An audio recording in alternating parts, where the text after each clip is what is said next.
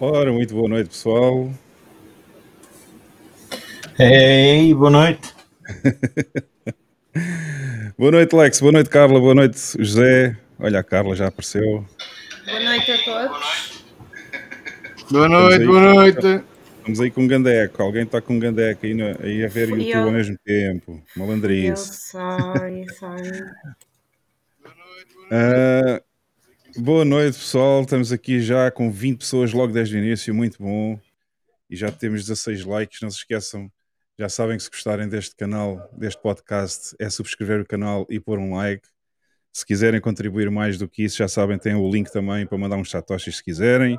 Boa noite a todos, deixa-me ver como é que está aqui o chat. Estamos cheios de gente. Hoje vamos ter mais um convidado fixe, já sabem, bacana para a comunidade brasileira. E já agora, gostava de fazer aqui, gostava de fazer aqui só uma, uh, passar aqui uma mensagem. Tenho aqui escrito e tudo. Para já, Passamos os 1700 subscribers aqui no canal. Muito bom, obrigado a todos e especialmente também à comunidade brasileira que tem aderido bastante aqui ao nosso podcast, apesar de ser feito em Portugal e às vezes uh, eu sei que não é tão fácil entenderem o nosso português aqui de Portugal, mas obrigado a todos.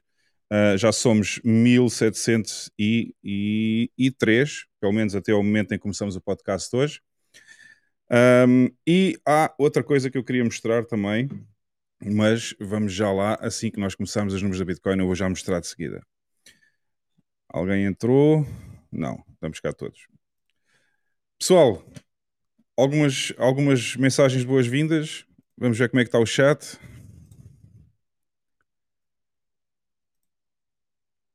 Boa noite ao Kim Barraca, que está sempre cá. Boa noite ao Fernando Guimarães, que eu acho que é a primeira vez que estou a ver o nome dele, ou já é a segunda, talvez, já não me lembro. E quem é que temos mais cá hoje? Obviamente, uh, uh, como é que se pronuncia isto? Bodist? Não sei. O Hugo, grande Hugo Alexandre Cruz, está sempre cá também, já desde o início. Temos aqui as pessoas sempre fiéis ao nosso podcast hoje. Fernando Guimarães novamente, RR, buenas noches. E o Tiago Oshi, claro. O Tiago Oshi foi o primeiro desta vez a pôr, um, a pôr um comentário no chat. Foi logo ontem, assim que apareceu o vídeo no YouTube. O Tiago Oshi, pumba. Meteu logo lá um comentáriozinho no chat. Porrada nas shitcoins. temos aqui, olha, temos aqui o Explica Bitcoin. Temos aqui, também está cá a ver hoje. O Márcio Valente. Deviam ter todos. Ah, porquê? Não sei porquê. Eu não tenho medo nenhum de mostrar a cara, mas pronto. Fábio. Ricardo Soares, é precisamente, é, é precisamente a, a, imagem que eu vou mostrar daqui a pouco. É uma que o Ricardo Soares me mandou, mas já vamos lá. Sérgio Cochá e Tiago Oxi novamente. Pessoal, bem-vindos a todos, pelo menos aos que já cá estão no chat e que estão a falar connosco. Um... Boa noite a todos. E a todas, olha, chegou a Andréa Rocha. E a todas, não sei se temos cá. Uh, não sei se temos cá alguma pessoa. Agora já não sei se é dizer sexo feminino ou, ou, ou género. Está acabei complicado. de dizer, acabei de dizer. Está complicado agora. Mas enfim. Acabei, acabei de dizer que entrou a Andréa Rocha. Ai, Andréia Rocha. Ok, Andréia, ainda não tinha visto aqui a mensagem. Não sei se passou. Ah, está aqui, está aqui a Andréia Rocha. Um grande beijinho para a Andréia, também está sempre connosco todas as semanas e praticamente desde que eu iniciei o canal no YouTube também, grande, grande seguidora desde o início. Uh, Deixa-me só dizer ao Tiago Oshi que eu gosto de luz dramática. a Carla, a Carla hoje, não sei se está mais calminha hoje. Hã, Carla? Eu não percebi, o Sérgio, não percebi o 4 mas por acaso hoje é o número 4 na minha vida. hoje Bem. acabei de adquirir o quarto, o quarto bilhete de concerto de Rammstein. O quarto. É, portanto, é o número 4 na minha vida. Pessoal, antes de começarmos, eu queria só mandar uma, queria só mostrar aqui uma coisa que nos foi enviada uh, pelo, pelo Ricardo Soares, exatamente. Uh, vou pôr aqui no ecrã. Hoje temos aqui uma, temos aqui uma introdução especial. Qualidade. Uh, O Ricardo Soares, o Ricardo Soares que comprou um dos 24, únicos 24 bonés do F-Money que existem no mundo, uh, comprou logo ao início quando foram postos à venda e depois ganhou a t-shirt Não sejas mentiroso que eu vi-te a vender na feira da Chepa mais, tá? Ah, visto, visto.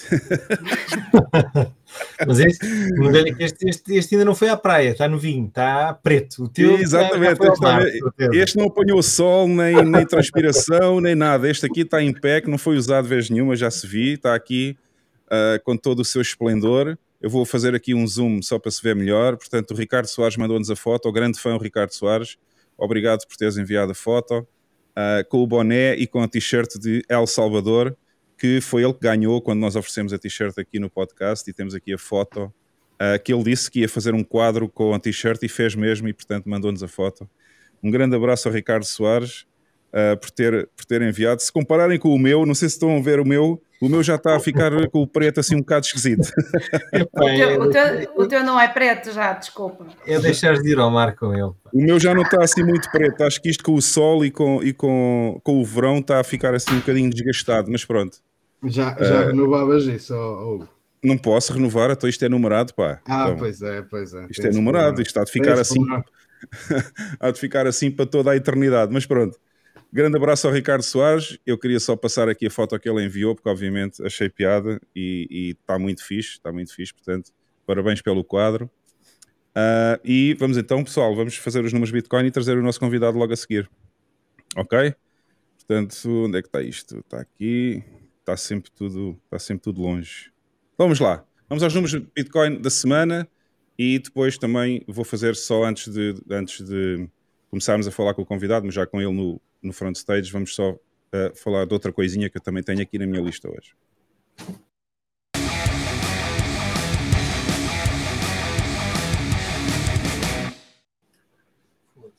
Ok, então deixem-me lá tirar isto aqui, já não é preciso. Um, e vamos pôr aqui. Vamos iniciar os números da semana. Na Bitcoin, já sabem pessoal, se quiserem visitar o nosso website, fumoneypod.com, tem lá todos os links. Isto é a página inicial do site. Só para quem ainda não sabe os links, estão sempre a pedir os links para o Fountain, para o não sei quê, para tudo e mais alguma coisa. Está aqui, se forem fumoneypod.com, está aqui o, neste botãozinho amarelo tem aqui todos os links para os canais todos, portanto já sabem, nós neste momento estamos a transmitir aqui no verde, portanto o que tem o ícone verde, que é o f Money em português, e tem aqui também já o Fountain, eu sei que me esqueci durante várias semanas, mas está aqui. O link do Fountain está aqui, portanto é muito fácil vocês encontrarem na aplicação, ou se procurarem via uh, web browser, vocês encontram facilmente e podem, a partir daí, saber onde é está o podcast, portanto podem ouvir o podcast na Fountain, ganhar satoshis, uh, ganhamos todos, ganhamos nós se vocês fizerem donativos, ganham vocês se ouvirem o podcast, portanto, porreiraço, já sabem onde é que podem ouvir, também podem ouvir na Apple, no Spotify, no Google Podcasts, em todas as plataformas de podcasting nós estamos lá, também estamos no rumble.com, já sabem, mas no vídeo final têm lá todos os links diretos. E o grupo no Facebook, não se esqueçam, temos o grupo no Facebook também, portanto, eu depois no final ponho o vídeo para vocês verem. Ok, agora, antes de mais, Antes de mais, e antes de passarmos aos números da Bitcoin, eu queria anunciar uma coisa, porque esta semana houve alguém que faleceu e não, não é a pessoa que vocês estão a pensar. Muito provavelmente muitos de vocês nem uh, deram por isso, mas eu uh, tinha que falar nisto, portanto é uma das notícias, mas vou já passar a minha mensagem. Um, está aqui, portanto, para quem não conhece ainda, Não sei o que é que a Carla está para aqui a dizer da flochada. não percebi nada, mas pronto. Bom, enfim, esta semana faleceu uma pessoa que uh, muitos de vocês não conhecem e chama-se Peter Eckersley. Era um dos diretores da Electronic Frontier Foundation, portanto, da EFF, e muita gente não deu por isso. E era uma pessoa bastante nova até, tinha 40 e poucos anos, um, e eu queria deixar aqui esta mensagem já antes de começarmos o podcast, porque há muita gente que se esquece. Há imensos podcasts, mas ninguém fala nestas coisas e há que reconhecer as pessoas que fizeram um enorme trabalho. Uh, se vocês usam Let's Get Crypto ou Certbot, isto é mais para pessoas que têm servidores online e, portanto, um, uma das pessoas que até aparece em vários documentários sobre Bitcoin e uma das pessoas mais ligadas à encriptação que trabalhava na Electronic Frontier Foundation, portanto faleceu, não se sabe do quê. Sei que ele tinha 40 e poucos anos, era um bocadinho mais novo uh, até do que eu, acho que dois anos, e deve ter sido algum problema de saúde. Portanto, fica aqui a notícia e uma. Para que as pessoas não se. Hã? Alterações climáticas, por aí. É normal, é normal. Hoje em dia. Pois, é, é qualquer coisa. Uh, mas pronto, toda a gente que usa, que tem websites ou que tem servidores online, que usa o Let's Encrypt ou CertBot para terem o HTTPS nos sites, portanto, os certificados digitais de encriptação no site. Uh, esta pessoa foi a pessoa que os criou e, portanto, merece aqui a nossa, uma mensagem nossa, obviamente, por estar ligado ao mundo da encriptação e ter contribuído bastante. Ele era australiano, mas morava nos Estados Unidos, em São Francisco, e trabalhava lá na, lá na fundação. Portanto, Uh, era só isto que eu queria dizer antes de passarmos aos números da Bitcoin. Vamos então ver o que é que se passa. Ai, a Carla não gosta deste. Não posso mostrar este. Senão ainda levamos, ainda levamos tiro da Carla Pistola. Não, quer, não, queres, não queres ver a Carla Pistola 2.0? Exato, 2.0, mas pronto, vocês já sabem. Podes mostrar, mas quer dizer. A piada do site, a piada do site é que só um. Uh, a piada do site é que só tem um logo Uh, todos os outros são iguais, é o emojizinho que vocês já conhecem, portanto. Uh, mas vamos aos números do Clark Moody uh, Bitcoin Dashboard e é assim que começamos sempre. Portanto, estamos agora a transmitir o live, o live desta semana no bloco 753.353. Engraçado, acabam os dois números com o mesmo 53. O preço da Bitcoin passou da semana passada para hoje Uh, estávamos cerca de 19 mil ou 18.800 e estamos agora a 21.260 dólares. Uh, sats per dólar ou Moscow Time, conforme gostarem mais, 4.704. A capitalização da Bitcoin neste momento é de 400, portanto já estamos novamente acima dos 400 bilhões, com 407. Uh, ah, o número de Bitcoins de, uh, em empresas é de 1.491.338, portanto quase 1 milhão e meio de Bitcoins detidas por empresas, que corresponde a 31.7 bilhões em termos de dólar. Os nodes, os full nodes, 14.338 que estão visíveis na rede, portanto, layer 1, full nodes, que estão a validar os blocos. Obviamente, isto não, corresponde, isto não tem os números dos nodes que são da rede, que estão via Tor na rede e que, portanto, estão escondidos e não se sabe que existem, mas que estão lá. A capacidade total do Lightning Network neste momento é 4.000 e quase 700 uh, bitcoins, portanto 4.694.24, e o total de nodes Lightning Network 17.218 e o total de canais entre esses nodes 85.176. Portanto, muitos bons números esta semana e agora temos aqui o mempool.space para vermos como é que estamos de mempool na layer 1. Estamos neste momento com alguns blocos aqui em espera para transacionar e estamos com, novamente, a esta hora, já sabem, é sempre um bocadinho mais complicado, à sexta-feira, uh, com a baixa prioridade a pagar 6 satoshis por byte, a média 8 e a alta 12 Portanto, se quiserem transferir agora Bitcoin em Layer 1 é um bocadinho caro. Já sabem, daqui a 3, 4 horas será a melhor hora, é quando costuma ser a melhor hora à sexta-feira, são daqui a mais ou menos 4 horas, uh, por volta das 2 da manhã em Portugal e 10 da noite no Brasil, se não me engano. Portanto, essa hora será bastante melhor, já sabem. Olha, elas acabaram de baixar todas, porque passou agora um bloco para lá e estão todas a 4 satoshis por byte. Portanto, mas mesmo assim, ainda está bastante alto. Se quiserem transferir a 1 satoshi por byte, esperem mais umas horinhas e vai ser muito mais barato.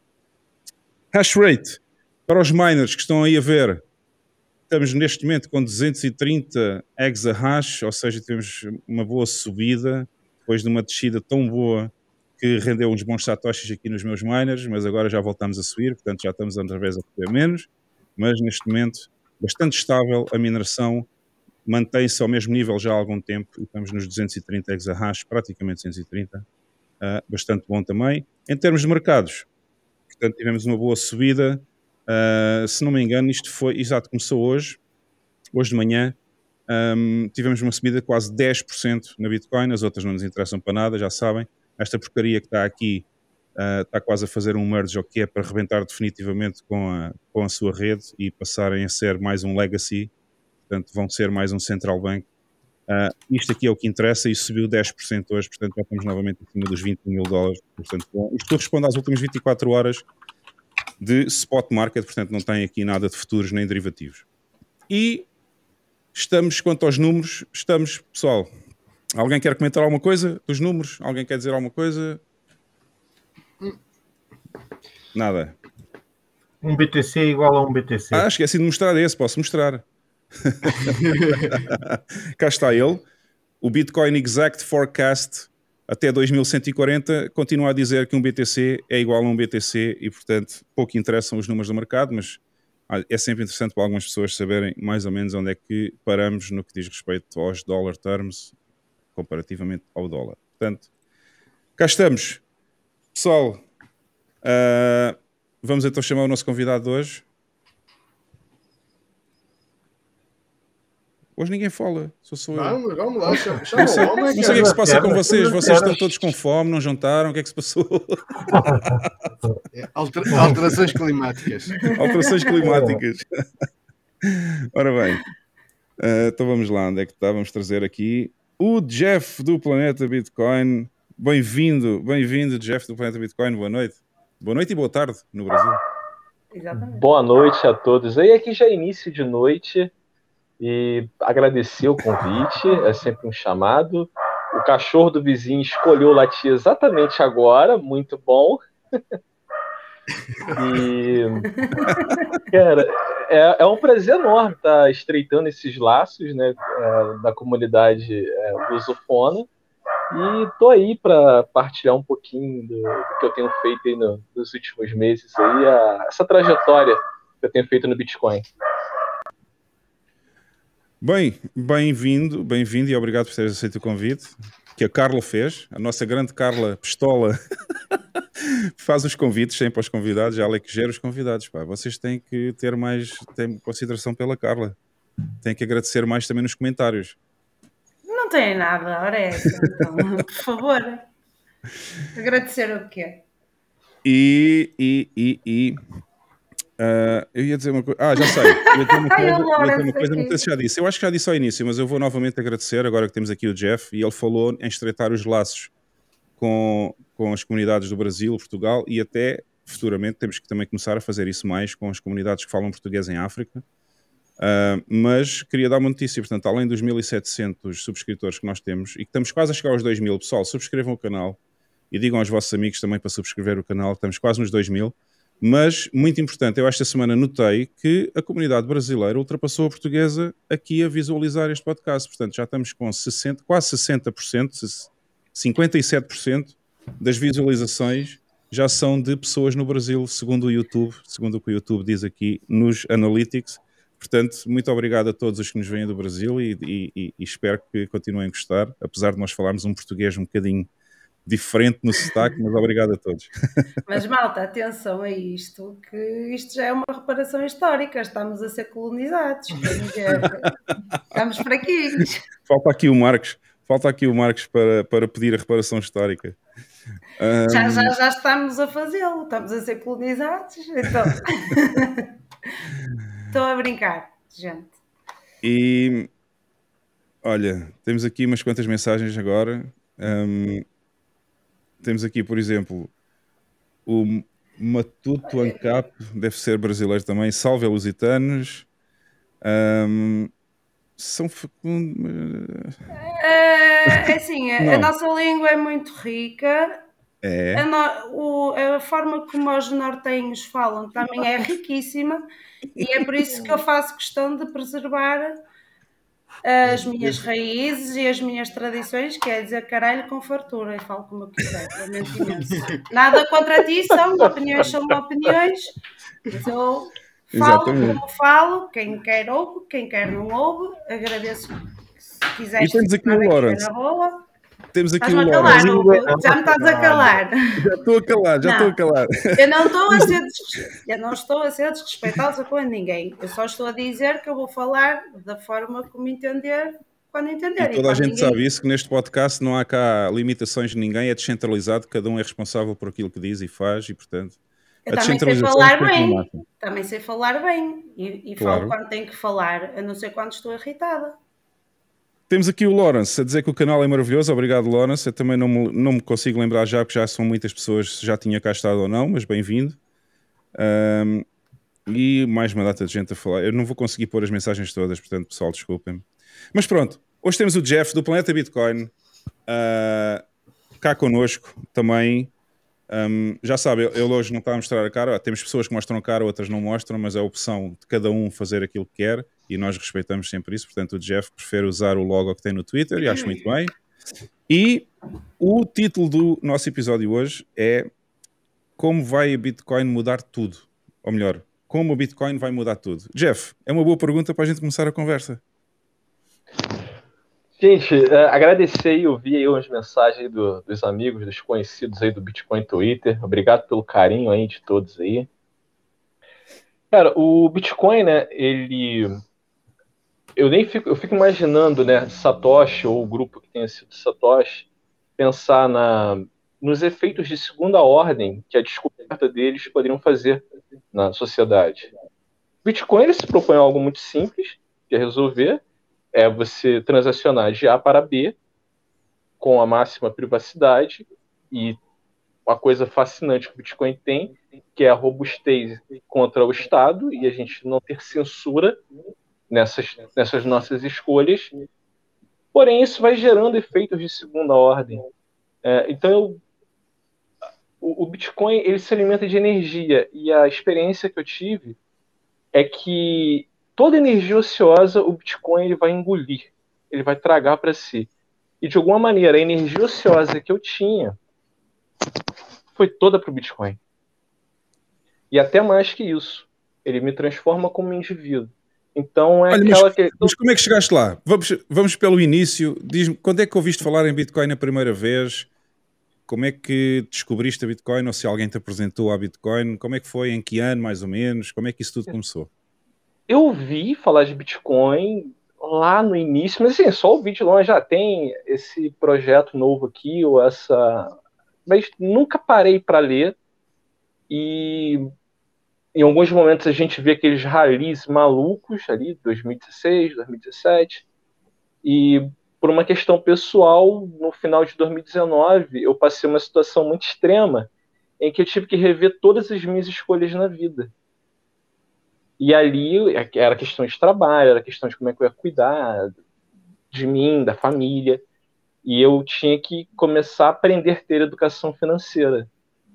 E nesse momento eu comecei a olhar tudo: bolsa de valores, fundos imobiliários, e é, era tudo muito complicado, tudo tinha muito pormenores. E ao olhar o Bitcoin, o Bitcoin é muito simples.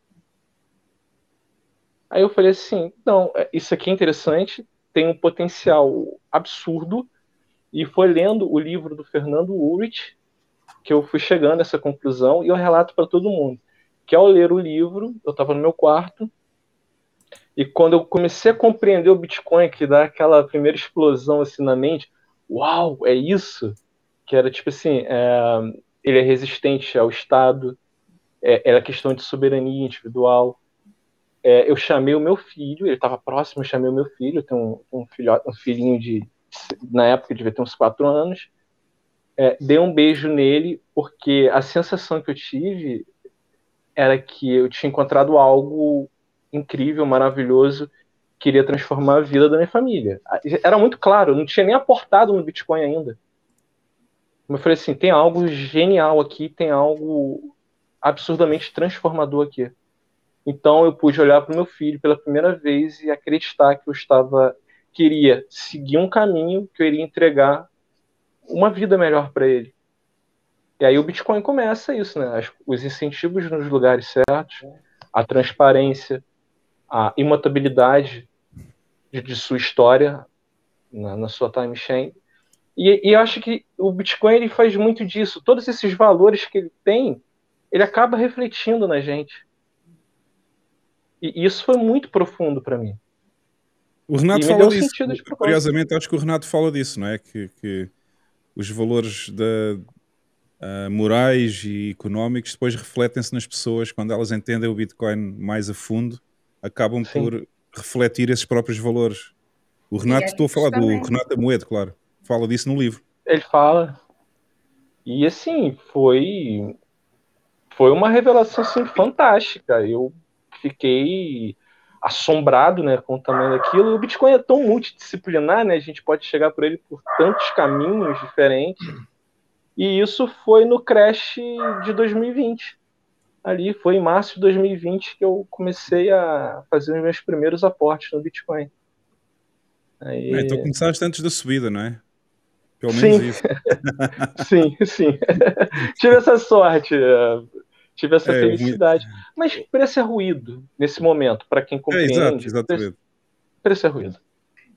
E, e aí, as histórias vão se conectando. É, não sou uma pessoa técnica e o, o Bitcoin foi me consumindo, eu querendo viver isso, querer compreendê-lo mais. E por não ter um perfil técnico, eu ficava só ali. Gostava muito dessa parte filosófica, essa questão de, de, de conhecer as outras histórias, de como é que estavam conectando pessoas. É, e é até legal, a gente fala sobre. Vamos brincar aí sobre a reparação histórica. Se o Bitcoin for uma ponte, estamos gratos. Já valeu tudo. É verdade, sim, senhora, concordo. E sim, ele nos conectou. É um fato. É, é, isso é, é maravilhoso. Chega a ter o poder de, de voltar a, a, a, conectar pessoas da mesma bolha, não é? Independentemente da língua ou do, ou do sítio. E José, e, e vou mais. É, respeitando a questão da individualidade, em que a gente tem coisas em comuns. Nós, o Bitcoin faz com que nós nos reconhecemos que temos valores em comum e que os seus pormenores, o que se refere à sua vida particular, isso pouco me importa. E eu acho que isso, aí a gente está pensando, como é que ele vai mudar tudo? É, conserte o dinheiro, você conserta o homem, e o homem conserta o mundo. E nesse sentido, nós acho que ainda nem arranhamos a superfície das transformações que o Bitcoin vai gerar a nível social, de todas as nossas interações. Olha, a mim, a mim, a mim mudou-me a mim mudou já bastante, obviamente, mas uma grande alteração nas pontes que estavas a falar há pouco entre Portugal e Brasil foi que eu, primeiro, nunca tinha ouvido falar de El Salvador em toda a minha vida, nem sabia onde é que ficava El Salvador. segundo, segundo, eu já fui a El Salvador, ao contrário de muita gente uh, no mundo que fala muito sobre El Salvador e só dizem as neiras, mas nunca lá estiveram.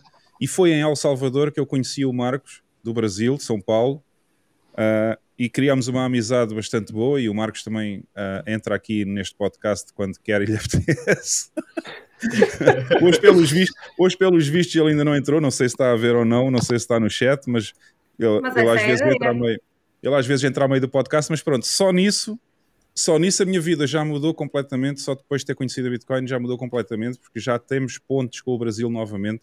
Apesar de eu ter morado no Brasil há muitos anos atrás, mas uh, perdi as ligações ao Brasil e, e, e, hoje em dia já estamos a, a fazer essa, essas pontes novamente entre Portugal e Brasil, que acho que são importantes, e especialmente a Bitcoin até nisso ajuda bastante. Eu, eu, eu, eu discordo um pouco contigo quando tu dizes a Bitcoin mudou-me porque, eh, na minha opinião, é um pouco mais de. é uma ferramenta que te permite o, o teu conhecimento, o conhecimento de ti próprio, que te permite questionar coisas que não vais questionando no teu dia a dia. Sim, mas já, eu estou a falar eu... naquele sentido do Max Kaiser quando ele diz tu não mudas a Bitcoin, a Bitcoin é que te muda a ti porque no ah, fundo sim. tu acabas por conhecer-te melhor e acabas por, por pensar um bocadinho mais e aprender mais também, porque a Bitcoin Começas a refletir. A Começas Pronto, a refletir. É, nesse sentido. Eh, mas não eh, precisas uh, necessariamente de Bitcoin, existem outros métodos para o fazer, ou outras vias. Mas, foi a Bitcoin, mas, pronto, cada pessoa tem o seu. Bitcoin. Comigo, por exemplo, a Bitcoin ajudou-me. Um, a dizer que eu não estava errada em questionar tudo o que eu questiono, que já questionava por outras vias, pela da arte, pela da filosofia e, e outras, e, e, a Bitcoin só, só veio dizer, ah, é isso, um, e como uma mais-valia. Sim. E provavelmente mudou, mudou o Lex, e mudou o Jeff, e mudou o BAM, toda a gente já, já de certeza já sofreu alguma mudança, nem que seja ah. pequena. Eu penso, eu penso que é, estou absorvendo o Bitcoin, é inevitável que a tua visão das coisas, do mundo, de tudo transforme. Acho que é inevitável dizer que há uma transformação na pessoa assim que começa a perceber Bitcoin e entrar mais fundo. Acho que é inevitável. Eu, por exemplo, o que eu achei mais incrível e o que me absorveu muito foi o facto da Bitcoin conseguir uh, coexistir em todas as correntes filosóficas, uh, relacionar-se com todas as áreas do conhecimento, e isso, isso para mim foi uma revelação fantástica. Do ponto de vista financeiro, não tenho qualquer dúvida que mudou, como diz o Hugo e o Max Kaiser, a 300%. Já agora aproveita aqui, deixa para fazer uma pergunta ao Jeff. Uh, Jeff, achas que para perceber Bitcoin primeiro tens que perceber o dinheiro o fiat? Ou, ou achas que não há nenhuma relação? Do tipo, quanto mais investigas o, o que há no mundo fiat, mais percebes Bitcoin? É, comigo foi o contrário, que eu não fazia a menor ideia do que era o dinheiro. e ao me deparar com o Bitcoin, uh, foram acontecendo aquela erupção de perguntas e de questionamentos e de você aí o Leta fala isso né? O Bitcoin ele, ele é um moedor de egos. Da gente também ter humildade de falar o seguinte ó esse caminho esse incentivo dentro do que é essa estrutura de mundo aqui é, além dela ser perversa, tá errado. Só que eu também era muito reflexo desse mundo fiat, no sentido de que eu não me encontrava enquadrado nele e por isso eu era uma pessoa absurdamente improdutiva, uma pessoa sem propósito. E ao investigar o Bitcoin, você começa, é, como eu estou te falando, é energia ociosa, energia ociosa, energia parada. E comecei, você começa, né, tu proof of work, estudar, e você vai entendendo os conceitos, né, o que é o dinheiro, por que ele serve, e a gente está a portas aí de, de ter CD, CDBCs, e se alguém controla o teu dinheiro, a pessoa controla a tua voz, essa pessoa controla você. E eu nunca teria essa, eu nunca saberia disso se não fosse o Bitcoin. Então eu conheci Bitcoin e depois eu fui conhecendo as outras coisas. E o mundo, como a ideia de Matrix, né, o mundo real foi se revelando para mim. Mas quanto mais ias conhecendo, mais ias percebendo que o mundo Fiat era, era um. É uma distorção. é um batiscan, é, é plutocracia, e, e, e é, imora, é imoral. É um mundo imoral voltando um bocadinho atrás, parece que descobriste uma nova religião com um novo propósito da vida e tudo. Como é que, como é que vês isso? É, é há pessoas que referem que Bitcoin é quase uma religião. Só um momentinho aqui, para os cachorros aqui é, é, engrenaram aqui no, no, numa sinfonia de latidos. O eu, eu já tive um, um background religioso, hoje eu não vivo mais essa realidade. Eu, em particular, uma opinião minha, eu não gosto muito da associação entre Bitcoin e religião, uhum. apesar de saber que a experiência no Bitcoin, não estou falando a questão do divino, mas a experiência da revelação do Bitcoin e o sentido de propósito que ele dá é muito semelhante à experiência religiosa. Era exatamente isso que eu estava. Não sei se percebeste, mas era, era, exatamente isso onde eu queria chegar. É mas isso também, isso também, religião. Isso, isso, também aconteceu comigo, porque até eu descobrir a Bitcoin eu pensava que inflação era uma coisa natural. Portanto, isso é o que é vendido, não é? Não, é, é inegável que, que, que, a Bitcoin tem esse efeito de catarse, que, ainda é, que eu considero que seja mais profundo do que o efeito transcendente da religião. Eu gosto mais da, da imanência do que da transcendência. É, aqui, eu não sei como é que é aí na Europa, mas aqui no Brasil, é, você nota assim que é muito. É, eu acho que a maioria dos bitcoinheiros tem um background religioso, cristo judaico. É bem, é, isso é bem notável. o Laurence que ele brinca, né? Quando ele vai se encontrar com a gente, ele fala para a esposa dele: ah, a gente está indo para o culto, está indo para o culto. ele fala isso. Olha, Porém... e, foi, e, foi, e, foi, o que o Hugo Alexandre Cruz disse agora. Hoje viemos todos à missa, portanto, isto, isto é a missa da sexta-feira. É? é bem isso. É, assim, a gente tem paralelos incríveis, né? É, nós aqui a gente usa muita expressão, é evangelizar, né? Que é você levar as boas novas do Bitcoin. É, eu penso também um paralelo, né? Obviamente, guardadas as devidas proporções, a carteira é, tá, a carteira que está lá sem mexer por Satoshi como um sacrifício. é, fosse... Você tem vários paralelos. A concepção imaculada da, do projeto Bitcoin como protocolo. Nós já tivemos cá, nós já tivemos cá a Virgem Maria da, da Virgem, estou a brincar, obviamente. uh, que, foi, que foi a Duda, também foi nossa convidada há umas semanas atrás e ela fala muito da Conceição Imaculada. Aliás, com ela aconteceu isso, ela nunca teve uma shitcoin, portanto, é, acho, que é da, acho que é a única pessoa que eu conheço que nunca teve uma shitcoin. Não, eu, eu tive a oportunidade de conhecer outras pessoas. Eu, naquele primeiro momento, qual a ideia? Né, vamos diversificar. Aí eu cheguei a diversificar um pouquinho, mas o meu perfil mesmo não permitiria shitcoinhagem ficar lá mexendo com, com shitcoin. Porque era aquilo, né? É um. Eu costumo dizer isso, né? Que é, o, a gente tem assim: o Bitcoin não é para as massas, mas eu sou um homem simples. Eu sou um cara das massas. sou fruto das massas, entendeu? Tenho uma vida muito simples, tenho um emprego muito simples. E nesse sentido, quando se fala assim, ah, não vou falar as massas, parece que é um pouco excludente de que pessoas com uma trajetória, com a minha trajetória ou com o meu perfil socioeconômico, que isso não seria para mim. Então, é... Mas, enfim, é... mergulhei na toca do coelho e com a minha realidade vou seguindo, tentando transformá-la. E, e nesse sentido, né, conforme você vai mergulhando na toca do coelho, você vai ganhando sentido de propósito, Aí vem a ideia né, de é, o, a virtude do egoísmo e a gente começa a produzir e a gerar valor de alguma maneira e isso é fantástico. Qual é, qual é a tua previsão, uh, Jeff, de que a Bitcoin vai mudar o mundo? Qual é a tua previsão para a hiperbitcoinização? Ah, é difícil a gente traçar uma data, né? Eu acho que ah, tem questões geracionais. Manda, manda ah, só acho, um... que 20, acho que 20 anos a gente vai ter um mundo já completamente transformado. É, porra, 20 anos eu já estou na. Já, já tô no... Esse é o problema. eu, por sorte, vou estar por aqui. Eu tenho 40 anos.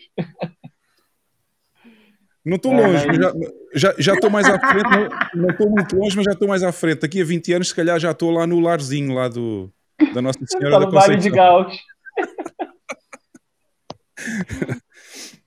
Mas, assim, é... para um, mundo hiper, hiper, hiper bitcoinizado, eu acho que vai demorar um pouco. E a gente ainda não entrou na fase em que o Estado vai lutar contra, contra isso. Ainda não começou. Então tem, tem, tem muita coisa ainda vai acontecer. O cenário ainda vai ficar muito ruim. O que eles não sabem é que o Bitcoin se alimenta do caos, né? Do próprio caos deles. É, és da, opinião, és da opinião que vamos passar uma, uma idade das trevas primeiro? Sim, concordo. Hum, interessante.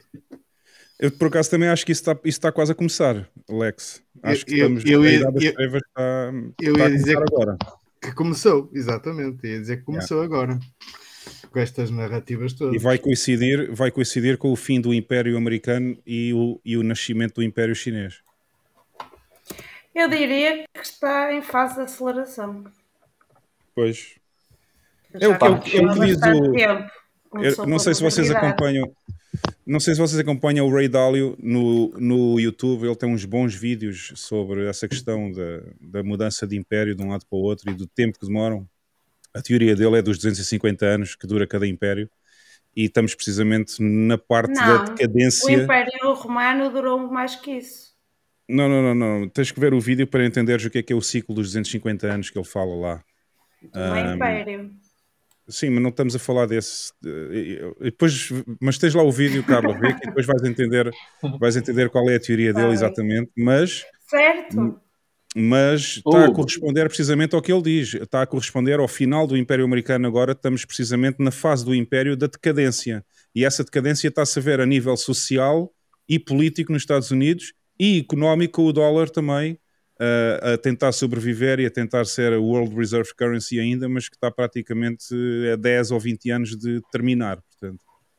Hein, Hugo, tem uma teoria né, que colabora com o que você está falando e diz mais que seria uma espécie de tempestade perfeita, porque são três ciclos que seria o, a tese do ciclo geracional, que estaria tudo convergindo para acontecer ao mesmo tempo, o ciclo de gerações, o, o, o ciclo da moeda, né? Uhum. Quanto tempo a moeda ela fica vigente como a, a moeda hegemônica e o fim de um império. Tudo é. acontecendo mesmo ao, ao, mesmo tempo. E é curioso que todos os impérios terminam com a decadência social e a decadência política do império. Ou seja, quando as pessoas já, já passaram a fase da, daquela subida uh, e depois começa a descer a curva, não é? É aí que entra a decadência, é aí que entra todas as parvoeiras que existem e toda a gente começa a ficar um pouco estúpida e essa decadência, esse sinal já está a acontecer nos Estados Unidos. Eu prefiro chamar-lhe épocas. É como porque... Desculpa, Carla. Não, não, fala, eu... fala. Eu prefiro chamar-lhe épocas e isso não é muito difícil de entender se tu regressares, se tu regressares um bocadinho na linha cronológica da história e cronológica linear, não é preciso outro tipo de linha de tempo que é mais básica e que mais nos engana. Tu olhas para a civilização egípcia, ela durou, a época egípcia durou 3, 3 mil anos. A Idade Clássica, civilização grega, durou 2 mil anos. A Idade Média, Baixa e Alta Idade Média, durou mil anos. Depois tiveste o Renascimento, entre uh, finais de 1500 e 1600. A partir do Renascimento, o Renascimento já não durou 100 anos. Renascimento, modernidade. Portanto, é, até é bastante viável que sejam menos que 250 anos. Uhum. Eu tenho, eu estava aqui a olhar, já encontrei o vídeo.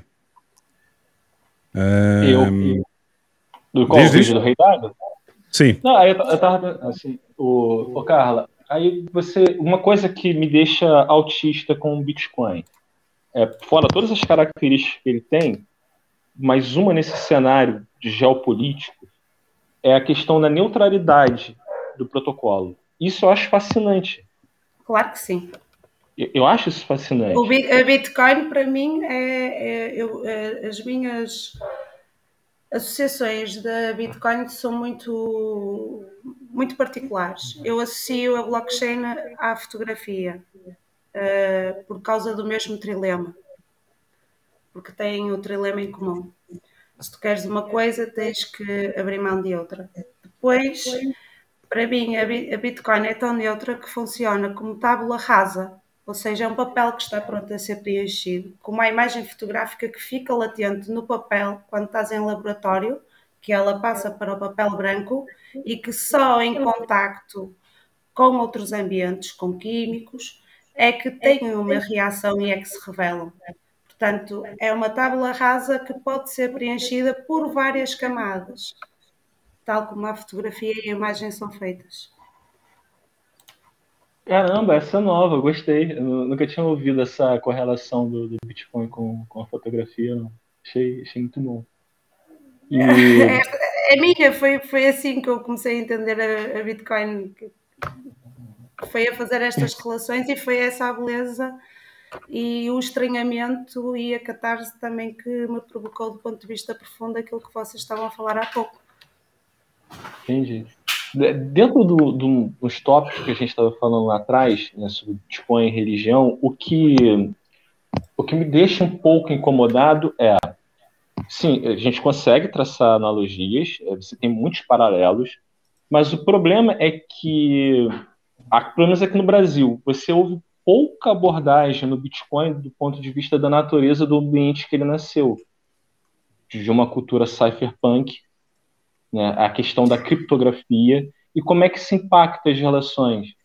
Só que eu não vejo é, a natureza de uma relação baseada em criptografia como uma, com as construções sociais dentro de qualquer estado teocrático ou dentro da própria religião. Porque a gente, não, é, a gente não precisa de líderes carismáticos, figuras de autoridade. O Bitcoin não se importa. E o que, que acontece com isso? Quando vão, começam a pegar o Bitcoin como se algo religioso, é de se criar dogmas ali dentro e isso obscurecer algumas bases que nós temos como não confie, verifique, ou que determinado postura não é para o Bitcoin. Então, acho que são coisas que a gente tem, tem que estar tá vendo e tem que estar tá se questionando. Pelo menos aqui tá na, na, realidade. Encontrei, está tá aqui na tela, barra ecrã.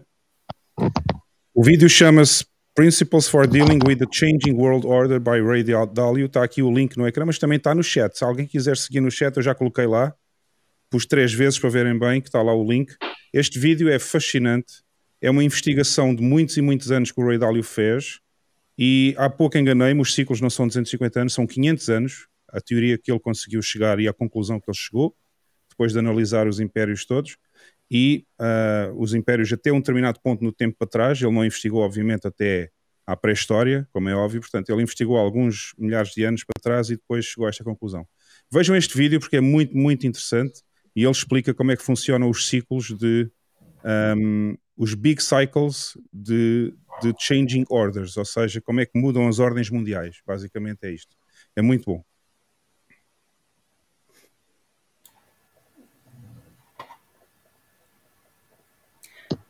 Mas não vão agora. Agora estamos a ver o DTV. Não, agora não. Agora estamos na missa. Na missa não se podem ver vídeos.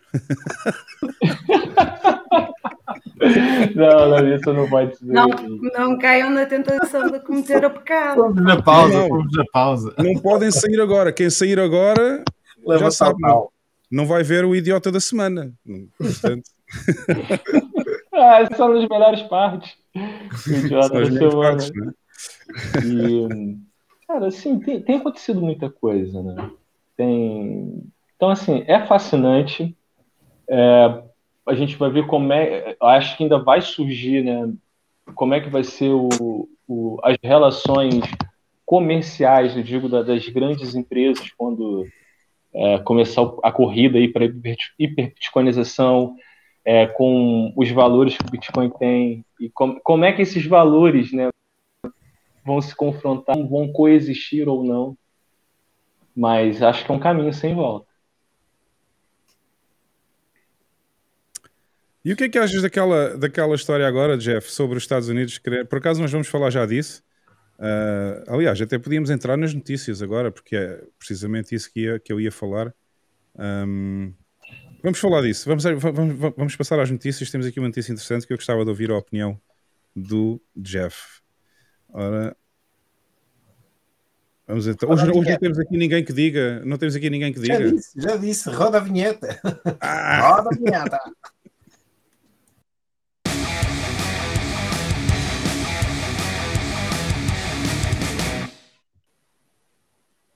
Vamos ok. Notícias da semana?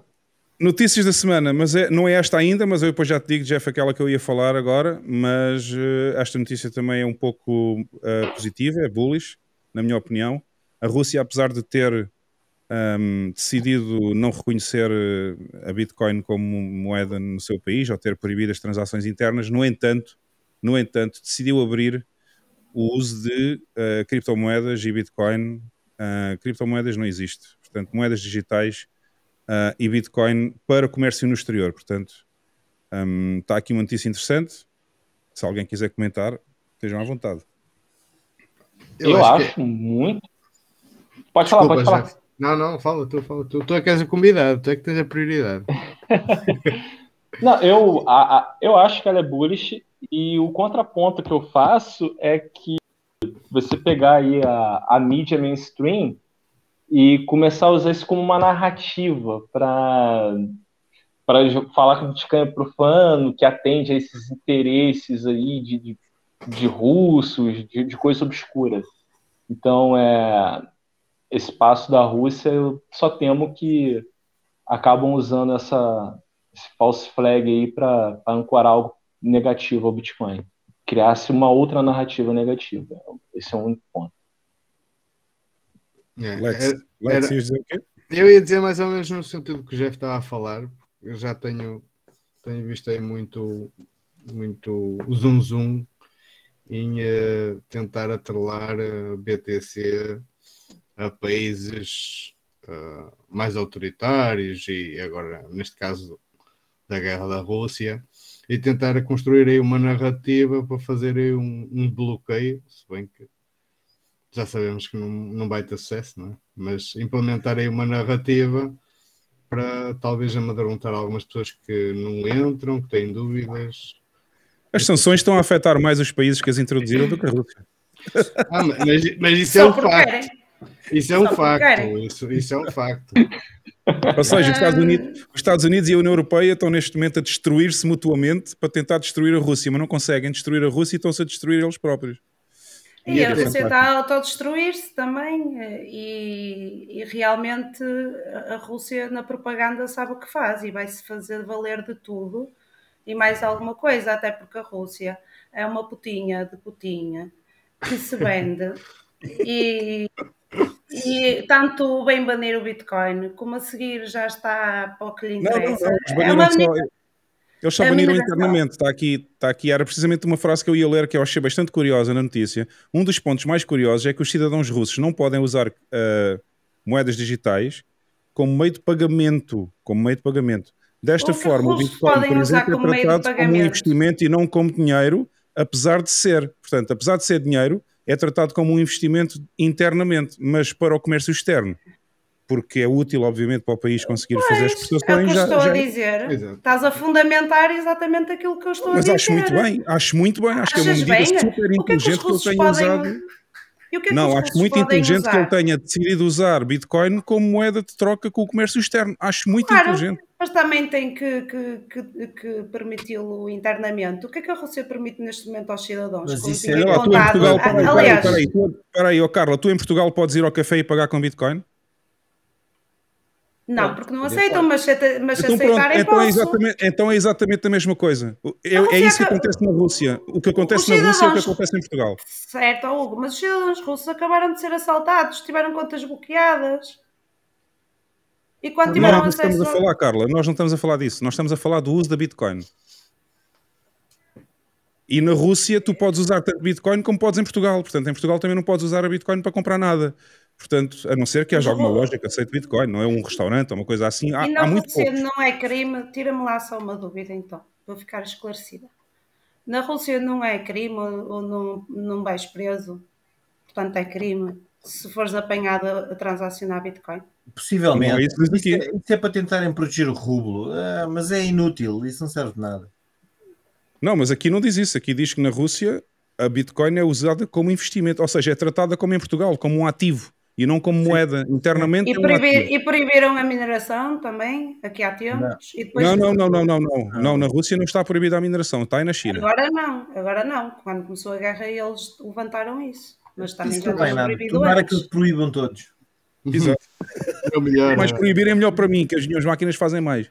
Mas pronto, é como se estava a dizer há pouco: o Bitcoin é uma tábula rasa, escreve nela quem quer e é acessível a todos e não deve censurável, ser censurável a ninguém. E, e, no fundo é a teoria dos jogos, porque quem adotar a tecnologia primeiro vai ter vantagens sobre os outros, não é? vai ter vantagens competitivas. Portanto, Claramente. se calhar não é de estranhar que eles que, que não seja só narrativa, eles adotem mesmo, não é? Como acho que também saiu uma semana, saiu uma notícia esta semana que o Irão também que é outro país sancionado, também iria. Não, essa não saiu esta semana, Alex. Essa já saiu no nosso podcast na missa na semana passada. Ah, na missa semana peço, peço desculpa, é que não estava, não estava lá. Ai, Alex, que vais levar umas reguadas. Esta, esta, semana, esta semana tem sido fácil para mim. Uh, e depois temos aqui outra notícia. Quem a, quem a mandou deve saber melhor do que eu do que é que se trata, não é? Fui eu, é, com, com, talvez com a subida, com a, eu não sei exatamente qual é o, a subida de, de, hoje para, para onde foi, mas talvez já não estejam assim tão insolventes. uma, uma, uma o, que eu não percebo, o que eu não percebo é como é que uma, como é que uma, uma pool, uma mining pool é insolvente. é muito fácil. Porque eles, É no fundo, alguém- eles no fundo estão a receber as bitcoins todas do bloco reward. Distribuem o bloco reward pelos miners que estão lá nessa pool e ficam com FIIs. Como é que eles podem ser insolventes? Que eu não percebo. Eles não investem Só- em hardware, não, não, não, pá, não têm investimento de hardware, não têm nada, só têm pessoas a gerir um software que é a pool em si. Portanto, não estou a ver só, como é que conseguem miners, só miners que não tiraram ah, os satoshis da carteira. Não, mas isso, isso, isso também não é só não é só gerir a mining pool, isso de- de- devem ter, tem custos de certeza, isso tem custos de. de- de- Claro que tem custos, claro que tem custos, mas não é um custo, mas não é o mesmo tipo de investimento de, um- de uma empresa que faça mineração, um gigante de mineração, percebes? Porque aí tens que investir muito dinheiro em hardware. Aqui neste caso, as pools, isto é, são servidores que eles têm pelo mundo com o software da pool. Epá, e têm uma equipa de gestão, quer dizer, não é assim nada do outro mundo gerir uma pool, digo eu. Epá, eles estão à rasca. Agora, como é que Não eles deixaram chegar a este ponto? Agora estão à rasca. Como é que eles chegaram a este ponto é que eu não faço ideia. Mas, pronto. Mas olha, eh, que não devem ser os únicos, deve haver muita, muita, muitas empresas nesta situação, é, é nestas alturas de, de, de preço em baixa profunda que, que se vê quais são as companhias que, que têm pernas para andar e quais é que ficam pelo caminho. Epá, olha, eu estou solvente, eu não tenho problema nenhum. Uma Eu não companhia destas, não é? Eu não tenho problema nenhum, os meus miners continuam a, continuam a cuspir satoshis cá para Mas se fora. formos, a ver, e- se formos a ver, a diferença também não é muita. A única diferença entre particulares e estas empresas é que são geridas, teoricamente, são geridas profissionalmente. Eh, há muita malta agora que também fica sem liquidez e fica teoricamente insolvente e tem que vender para, para, hum, para, para, fazer, para fazer frente às suas contas e despesas e para não ficarem à rasca, não é? A não ser, atenção, há aqui um pormenor que eu posso não saber porque eu não conheço a Poolin, eu conheço melhor outras pools do que eh, mining pools do que esta, a não ser que, tal como por exemplo a Antpool, também tem hardware a fazer mineração próprio. ok? Eu acho que tem, eu acho que tem, Pronto. eu acho que isto tem um custo bruto, pá. Eles têm, têm, têm uma dívida enorme e, e precisam de, do preço. Muito provavelmente eles também investiram em mineração, muito provavelmente investiram em mineração e compraram hardware e se calhar estamos a falar de outro tipo de, de- estamos a falar de dívidas que tenham do hardware e coisas desse tipo. Sim, Aí talvez, aí não sei porque eu não conheço bem a Poolina. Eu sei que a Antpool também tem, obviamente, porque a Antpool é da Bitmain e eles têm imensas máquinas a fazer mineração própria, portanto. Opa, ah, é, é como a Tesla, a Tesla também há pouco tempo não teve que vender, não, não vendeu quase Bitcoin todo porque, porque tem que gerir dívida, e objetivos de trimestre, não sei o quê, pá, é a mesma merda. Foi para criar Pronto, mas olha, eh, é uma pool que também só representa 10% eh, a nível de, a nível de hum, block reward, basicamente, ou de hash rate. Sim. Pronto, é a mesma coisa, porque o block reward é, é, obviamente está relacionado com o hash rate. Portanto, só representa 10% da mineração e vamos ver como é que isto se vai desenvolver. Se fizeram frozen, mas também não acredito que vai ficar muito tempo. Não, epá, Agora- e, se, e se forem abaixo, epá, que haja aí máquinas, máquinas boas à venda por pouco dinheiro. Exato, e não só, e, as pessoas- e depois os miners, os próprios miners que estão ligados à poolin vão ter que ir para outras pools, não é? Também. Ah, eu fico é, mais receoso sobre o- os block rewards que não chegaram a ser levantados e que neste momento estão lá bloqueados. Portanto, isso aí não sei. Mas vamos ver como é que isto evolui. Ah, depois, temos aqui então a notícia que eu ia falar com o Jeff e que ia pedir um muito maior comentário sobre isto, sobre o que é que ele acha desta situação. A Casa Branca ah, está a ameaçar a mineração de Bitcoin, ah, proibindo, tentando proibir ou, ou sugere que seja banido o Proof of Work.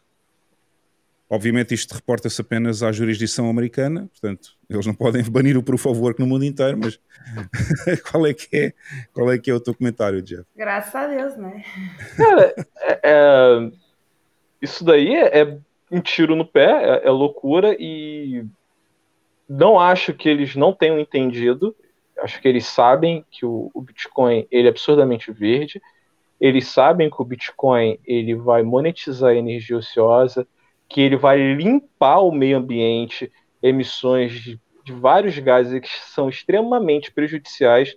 O Bitcoin, além de eliminar esse tipo de emissão, vai monetizá-la. Então, é, são interesses é, é, de um mundo, né, é um mundo fiat se sentindo ameaçado pelo, pelo novo. E o novo sempre vence. Então, assim, é, para mim é só mais uma dessas. Isso é controle. É o Estado querendo controle e estão tentando controlar o, o, Bitcoin. E Bitcoin não liga. Sem dúvida, o mundo novo está sempre a ameaçar o velho e o velho está sempre a lutar para conseguir sobreviver, Sim. mas depois acaba por morrer sempre. Isso não há dúvida. A minha questão é se achas que isto tem alguma hipótese de alguma vez acontecer nos Estados Unidos, banirem o Proof of Work. Eu acho que não. Ah, eu- Sinceramente, acho que não. Eu, eu não sei, eu, eu não sei, eu temo, porque eu nunca imaginar ver cenas, não importa de que ponto seja da América, mas verdadeiras favelas, é, uma explosão de moradores de rua. Então, eu não. E isso tudo fruto de políticas assim.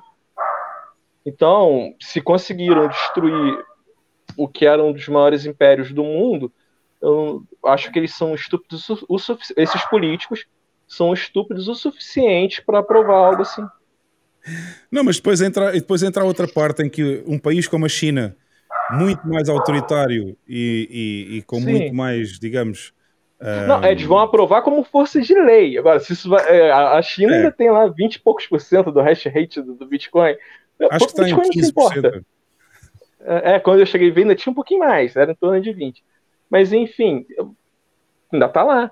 E Mas eu acho que eles não podem, eles, eles não podem fazer isto porque é assim: há empresas, ah, neste momento, há empresas cotadas em bolsa, que são empresas gigantes da mineração, que estão cotadas em bolsa, que eles não podem de um momento para o outro chegar ali e dizer: olha, agora é proibido fazer mineração de Bitcoin com proof of work. Quer dizer, isso era, isso era arruinar completamente a economia, se bem que eles são estúpidos o suficiente para Oh, isso. oh, Esse, esse é o ponto, Exatamente. esse é o ponto, esse é o argumento, Hugo. Eles Mas- são estúpidos o suficiente. estás a subestimar, estás a subestimar muito político.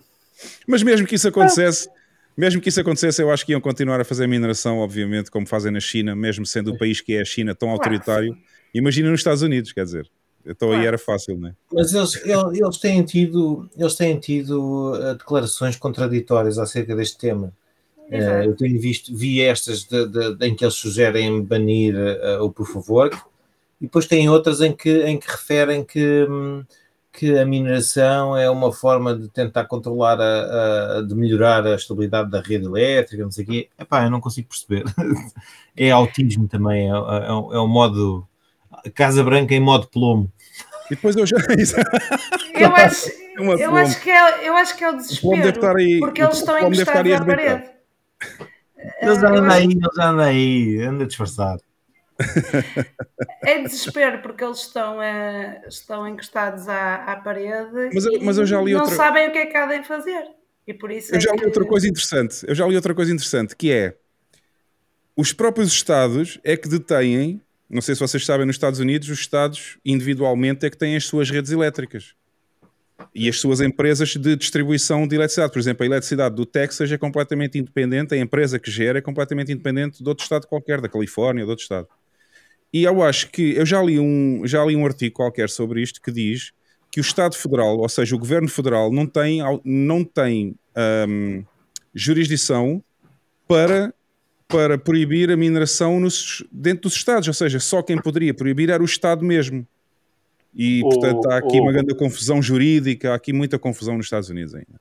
Mas, mas, Hugo, eu acho que não é nem esse ponto. Isso é só ruído. Isso é para o cara comum olhar lá e, e ter algo, uma manchete negativa, para o cara comum se distanciar Uhum. da, da, da, da inovação.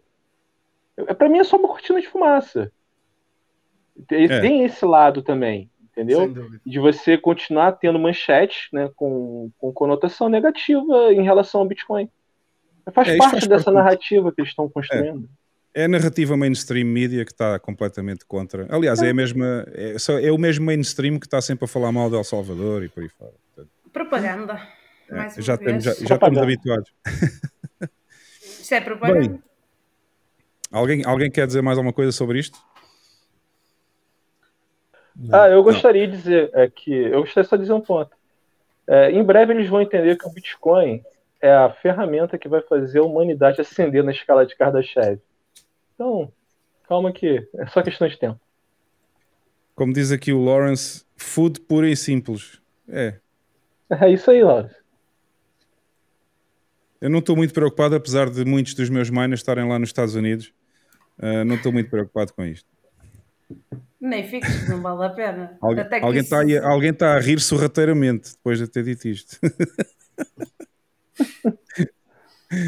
Uh, próxima.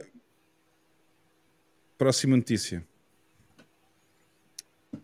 Acusem-se, acusem-se. Ui.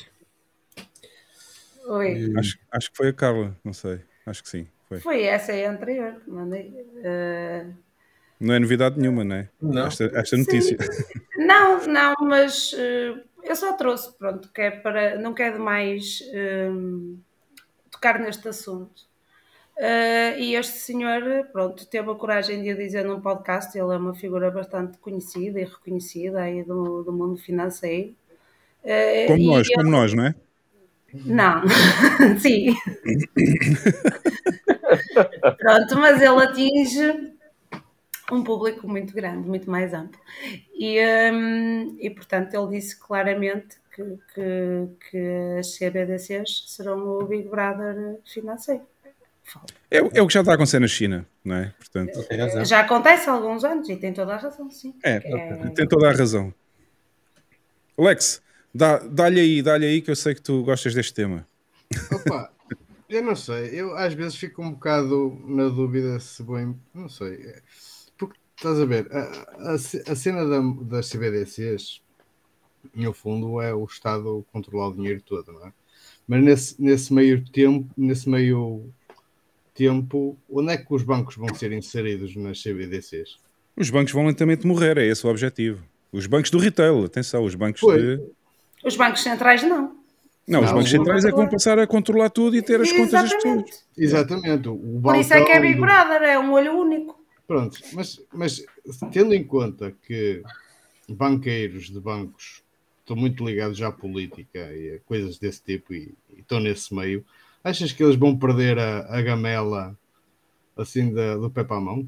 Claro que não, eles já lá têm- estão dentro. Eles já fazem têm a parte. próxima controlada. A Eles já próxima fazem gamela. parte do. Quem é que pensas que controla o Fed nos Estados Unidos? São, os- são os cinco maiores bancos dos Estados Unidos. Claro. Não Portanto, eles já lá estão, eles já lá estão no fundo, eles não precisam do retail a partir do momento. É mais um motivo para despedirem os 100 ou 200 mil empregados que têm no retail e passarem a controlar tudo centralmente. Tu Ah, estás a não ser ó- Oliver? Se calhar, opa, às vezes um gajo também tem que ser assim, terinho. Que é que Sim, é, é Para convém. gerar a questão. Ao menos para Não pôr, é. o, ao menos para pôr o contraponto, vá. Sim, sim, sim, claro. Porque Mas- ah, isso, isso foi uma ideia que, que estes dias pensei, quer dizer, então estes gajos todos que os bancos que existem vão deixar de existir para dar só origem a meia dúzia, não sei. Não sei. Mas, o problema é a consequência que isto vai trazer. Que isto Claro. das CBDCs aos créditos sociais se, se isto, é. se isto é realmente- se isto realmente avança, mais vale voltar a, a trocar. Não digo Já pedra- avançou, Lex. Isto já avançou, já começou na Já. China e vai passar para os outros Sim. Na China já está em força. Eu, eu conheci um chinês em Riga pá, e ele diz-me que isto lá já está muito mais avançado do que nós imaginamos. É- são os airdrops de CBDCs, as pessoas, as pessoas já estão habituadas, já não usam dinheiro físico, já estão habituadas a isto e, e- e usam. E depois, para além de serem controladas em todos os seus movimentos financeiros, hum, pronto, é aquela questão da validade e da permissão de comprar certos bens, eles focam, focam di- direcionam ah, o dinheiro para certos bens, para a compra de certos bens. E, pá, é trágico. Não, eu sei, Está aqui eu o- sei está que uma seriedade em que tem milhões e milhões de pessoas a usar isto. eu sei que isso já é, está implementado na China com sucesso. Agora, opá. No Brasil também, na figura do Pix. Ah, nós aqui Aqui também temos uma coisa parecida, que é o MBWay, mas Deixa- de- Deixa-me só responder ao Tiago Pinto. Ele diz que este senhor já disse tão mal do Bitcoin, daqui a nada está a dizer bem. Não, ele já está a dizer bem há muito tempo. Eu acompanho, eu acompanho muito o Kiyosaki. Tenho, aliás, eu subscrevo este, precisamente o radio show dele, este, este que está aqui na foto. E ele já há muito. Aliás, e também vejo as entrevistas dele na, com a Daniela Não. Cambone. Ele está sempre a aconselhar a comprar Bitcoin, só Exatamente, que ele já não é, tempo, não é maximalista. Ele diz Bitcoin e ouro e, e imobiliário. É isso basicamente que ele investe. Ele só investe em ouro, imobiliário e Bitcoin. Mas ele já investe em Bitcoin há muito tempo, porque eu já há pelo menos dois ou três anos que eu ouço falar em Bitcoin e muito bem. Mas olha, isso da China, ah, estávamos a falar da China há bocado e essa parte, não sei se vocês repararam quando eles fizeram a corrida aos bancos há pouco tempo, que eles até puseram tanques na rua. Sim, sim. Uh, essa Pois. parte das CBDCs foi impecável, porque os gajos puseram-nos todos com a bolinha vermelha e a malta teve que ir toda para casa, senão não comiam no dia a seguir. Exato. Ah, Estás a ver, É. a ver quando eu digo o, que, a CBDC e o crédito social é pescar os olhos? Sim, sim. Porque é via Mas nós de, de implementação. Cá vamos ver as mortáguas a, a afinar o diapasão para, para a malta. Isso é, o sonho molhado, isso é o sonho molhado da metralha. Isso é o sonho molhado dela, poder controlar toda a gente com o toque de um botão. Pá, vês? Opa, mas Todo isso- estado, todo estado sonha em ser uma China. Isso é fato. É. Todo É, estado sonha é. em ser uma China. Não sei. Pode ser, pode ser que isso venha no, no, no, no período negro da história. Não sei. Aí Estamos à espera. é que a gente volta para aquele aspecto do Bitcoin, né? Da questão do, do anonimato, da privacidade, de você criar uma estrutura para si segura e que em algum grau ela seja invisível. E aí tem outra coisa interessante, cara, que o Bitcoin se revela na vida de muita gente quando dói, né? Então quando começar a chegar a esses pontos de dor, aí tu vai ver todo mundo correndo pro Bitcoin. E aí o que a gente já vem falando há anos vai começar a fazer sentido. Entendeu? Que quem controla O problema é que controla você. O problema é que na altura se calhar pode ser tarde, não é? Bem, pessoal, vamos aos fails e aos esquemas. Temos aqui uma coisa muito interessante hoje. Agora. Pá, deixa eu ver se Roda a vinheta. Dá a vinheta. Eu estou a tentar pôr o sotaque do.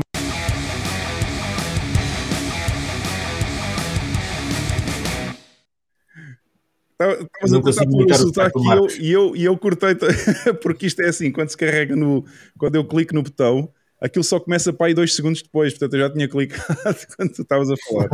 Não faz mal. Uh, vamos então aos fails da semana e eu vou começar por este. Uh, pá, que isto dá-me cá umas voltas cá dentro. Mas pronto, eu já me rio para não chorar. Eu já me rio para não chorar. Isto é um tweet que eu pus depois de ver a notícia. Foi um tweet que eu escrevi. Um, logo assim que vi a notícia, foi para aí que Deixa eu ver a data. Foi no dia 8, portanto, uh, foi ontem estava no café descansadinho a beber o meu café e engasguei-me quando passei por isto. Um, a notícia depois é mais extensa, já vou mostrar, mas isto foi o tweet que eu pus. Eu não vou ler, obviamente. É só para vocês verem, portanto, eu não vou ler. Isto é sobre o, o, o setor, para já setor sem ser, mas pronto, não é nenhuma ofensa às pessoas que Não, estão a ver no Brasil. Eu, eu vi isto, eu até, eu, até, eu me fiquei com dor de cabeça. Setor é setor, o que é isto? E depois cripto também podiam tirar o P. Podia ficar só cripto. Exatamente. É? Mas pronto, o que interessa mesmo nesta parte que eu estou a mostrar é o meu tweet em si, acima dessa imagem, uh, porque não vou ler, porque senão ainda podemos ficar aqui, levar aqui um flag do YouTube e não me está a apetecer nada.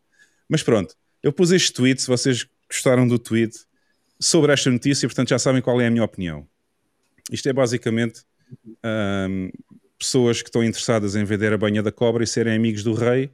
Por acaso esqueci-me a pôr isso no tweet, que, eram, que o objetivo único é serem amigos do rei e sacarem o mais que puderem do sistema.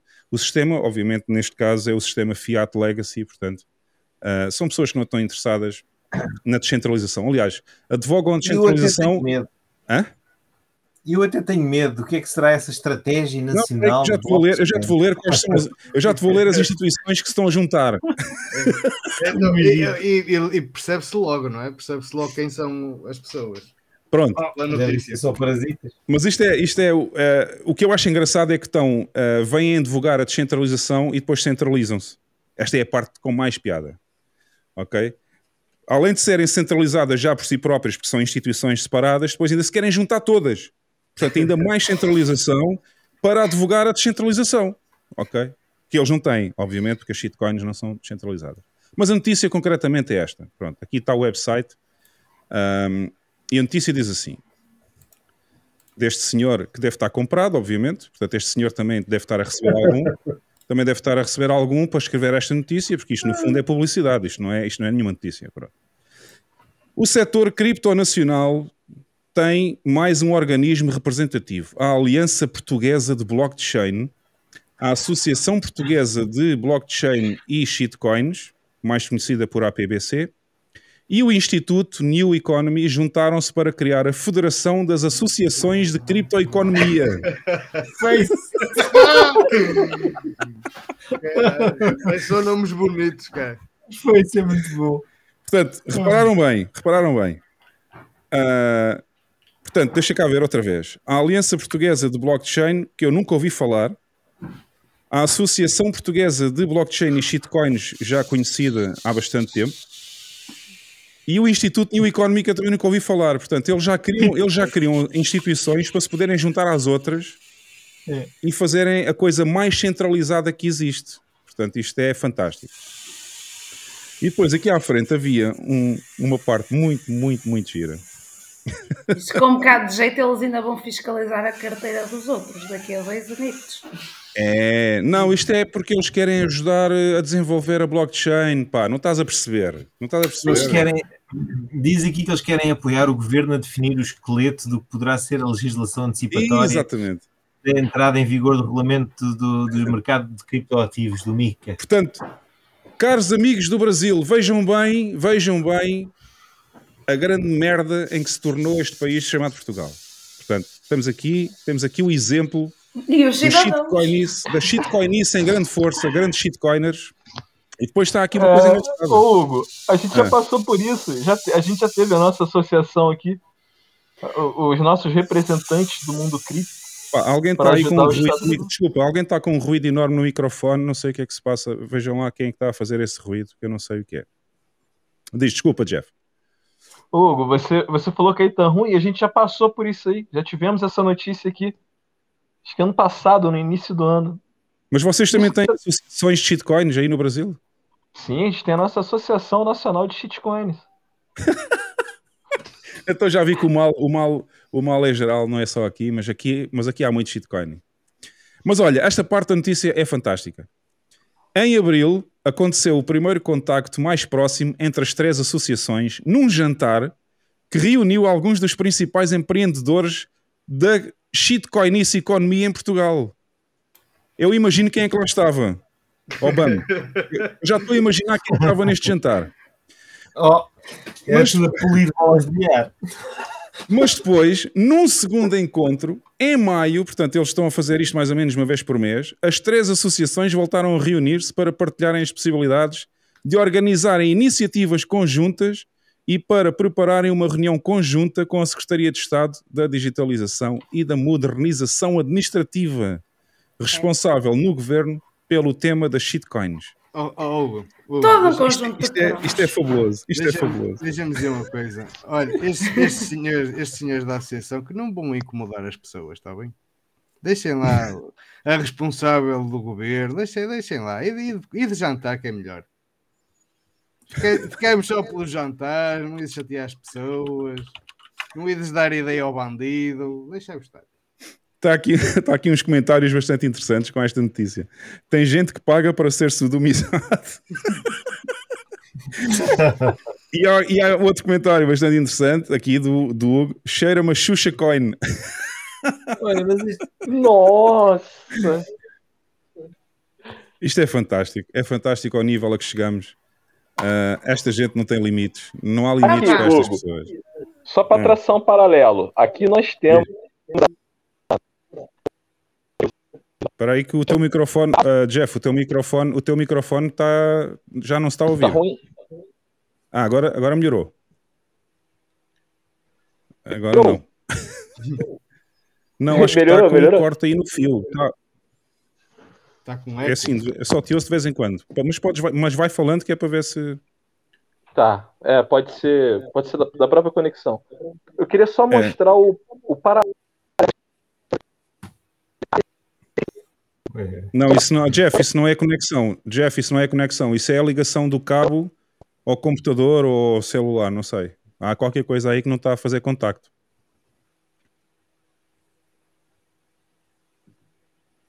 É, começou a falar mal das, das instituições no Brasil e eles cortaram aqui. Exato, foi. Não sei se. Mas aquilo soa mesmo a má conexão do fio lá do, lá do microfone. Sai uma reparação histórica ao cabo, diz aqui. É, isso é, É, isso é, isso é o precisamos. cabo. Melhorou, gente? Ah, agora tá. Sim. Agora tá. Tá, tá. Vamos lá. Eu que eu queria só mostrar aqui. Não, Já outra vez. não, Jeff, não tá bom. Tem algum hacker shitcoinheiro aí? a- a fazer É, o, Jeff, o Jeff já foi. Eu vou. Eu vou trocar de, de, de fone aqui. Vai tocando aí. Ok. Só, só ouvi a Mas última pronto. frase dele. Aqui, aqui diz quem é o, o presidente da, da APB. Isto depois são originais. É um é a APB e o outro é a APBC. exato, exato. É muito O original. outro é o INE e o outro é o Face. Ah, está aqui. bom. A Aliança Portuguesa de Blockchain é um Rui Serapicos. É, Serapicos. Eh, pronto, está bem. E, e o outro a gente já sabe quem é, o da APBC, mais conhecida por Associação Portuguesa de Blockchain e Shitcoins. Ah, agora, este New, New Instituto New Economy, nunca tinha ouvido falar nisto e também não sei quem é o presidente, mas depois vou-me divertir esta noite a rir, a ver quem é esta gente toda ah, quando acabarmos o podcast. Muito interessante, mas pelos vistos no Brasil também há para aí umas associações assim deste, deste nível. já nos foi enviado, já nos foi enviado aqui o link. Isto é que é eficiência, pá. Foi-nos enviado o link de, de quem é, porque eu não conheço, vou ver, deixa-me cá ver quem é. Ah, espero.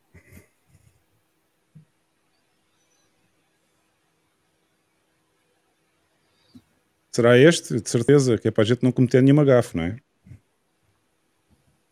Tudo indica que sim, e olha o que é que é interessante. Ah, está aqui. Sim, O Web3, pronto. Não, Vai ver, ah, vai está aqui ver a as- prova.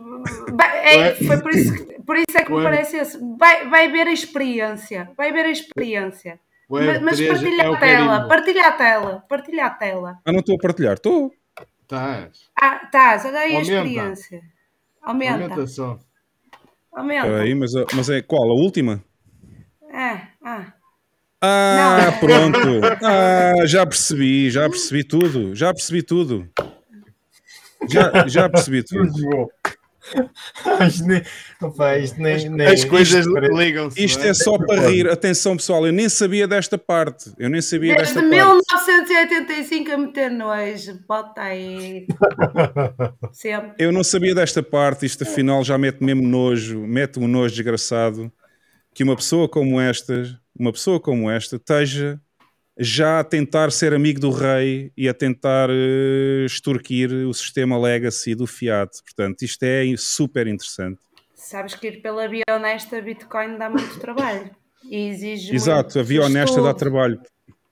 Não é porque a Bitcoin não faz ninguém rico numa semana, percebes? Porque é um Não, dinheiro e não é honesto e isso. sério. E- é sério, é honesto e dá trabalho porque exige uma catarse de ti próprio, tudo aquilo que tivemos a falar há pouco. Pronto, mas este senhor então é o presidente da, da, da- do outro que é a Aliança, não é? Como é que se chama aquilo? Agora esqueci-me o nome. Ok, mas é interessante, é interessante ver como as coisas estão alinhadas, não é? As coisas estão É. bastante bem alinhadas. Isto já parece o Simply Bitcoin neste podcast em português. Mas reparem bem, reparem bem neste símbolo que está aqui. Não sei se conseguem ver bem. Portanto, está tudo dito. Está tudo dito, pessoal. Estamos a ver a destruição completa da, sei lá, já nem sei do quê. Isto é, isto é, isto é, pá, eu não fazia ideia sequer que estava ligado aqui. Mas é ótimo, é ótimo. Ainda bem que isto fica documentado em vídeo, que é para ele amanhã apagar. Quando ele for apagar isto amanhã, nós temos isto aqui. Exatamente. Por isso é que eu Pronto. fiz questão de mandar o link. Pronto, mas já sabem, este senhor, este senhor, e está aqui o Web3, está aqui o Web3. Isso é o, ca- o carimbo que é shitcoiner. Exato, isto é o carimbo do shitcoiner, está aqui. Ahm, Eu estava aqui a ver as caras dos, dos, dos, eh, dos membros do, do, daquele instituto, do Instituto New ah, Economy. o Instituto New Economy. todos pinta de advogados, advogados, auditores, contabilistas, têm todos pinta disso. É, qualquer dia Está todos um processo em cima, vais ver, só para eles se divertirem. Eles não têm nada que fazer. Enquanto estão à espera que o governo os atenda. Como eles estão à espera que o governo os atenda e não têm nada para fazer, vão pondo processos ao pessoal.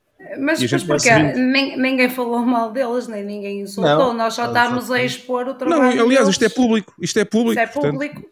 E nós só Exatamente. estamos a expor a quem- com quem é que eles estão alinhados. Exatamente. Mas eu depois já vou ver quem é o presidente do Instituto New Economy também. Já vamos, a gente já vai fazer as ligações todas. Isto se calhar vai ter mais desenvolvimentos. E agora então, ainda mais acredito que isto aqui seja publicidade e não uma notícia. Portanto, ah, obviamente. Propaganda! Pessoal, pessoal no chat. Pessoal no chat, comentem isto. O que é que acham de termos estes senhores do World Economic Forum a juntarem-se todos para fazer uma, uma federação em Portugal? E a nossa Liz governo. Truss, e a nossa Hum? Liz Truss e o nosso Carlinhos, que também estão lá, bem Quem? alinhadinhos. Quem? Quem? A nossa, a nossa Liz Truss e o nosso Carlinhos. Não sei quem são esses, tens que nossa, me dizer. nossa salve seja, não é? Sim, tô- exatamente. O Jeff já é- voltou ou não? Vê- Vê lá, vê lá que a Ah, tô rainha, aqui. a rainha Ah, já se ouve aguentou- bem, Jeff. Agora está a se ouvir bem. A rainha nem aguentou com a primeira-ministra, foi logo.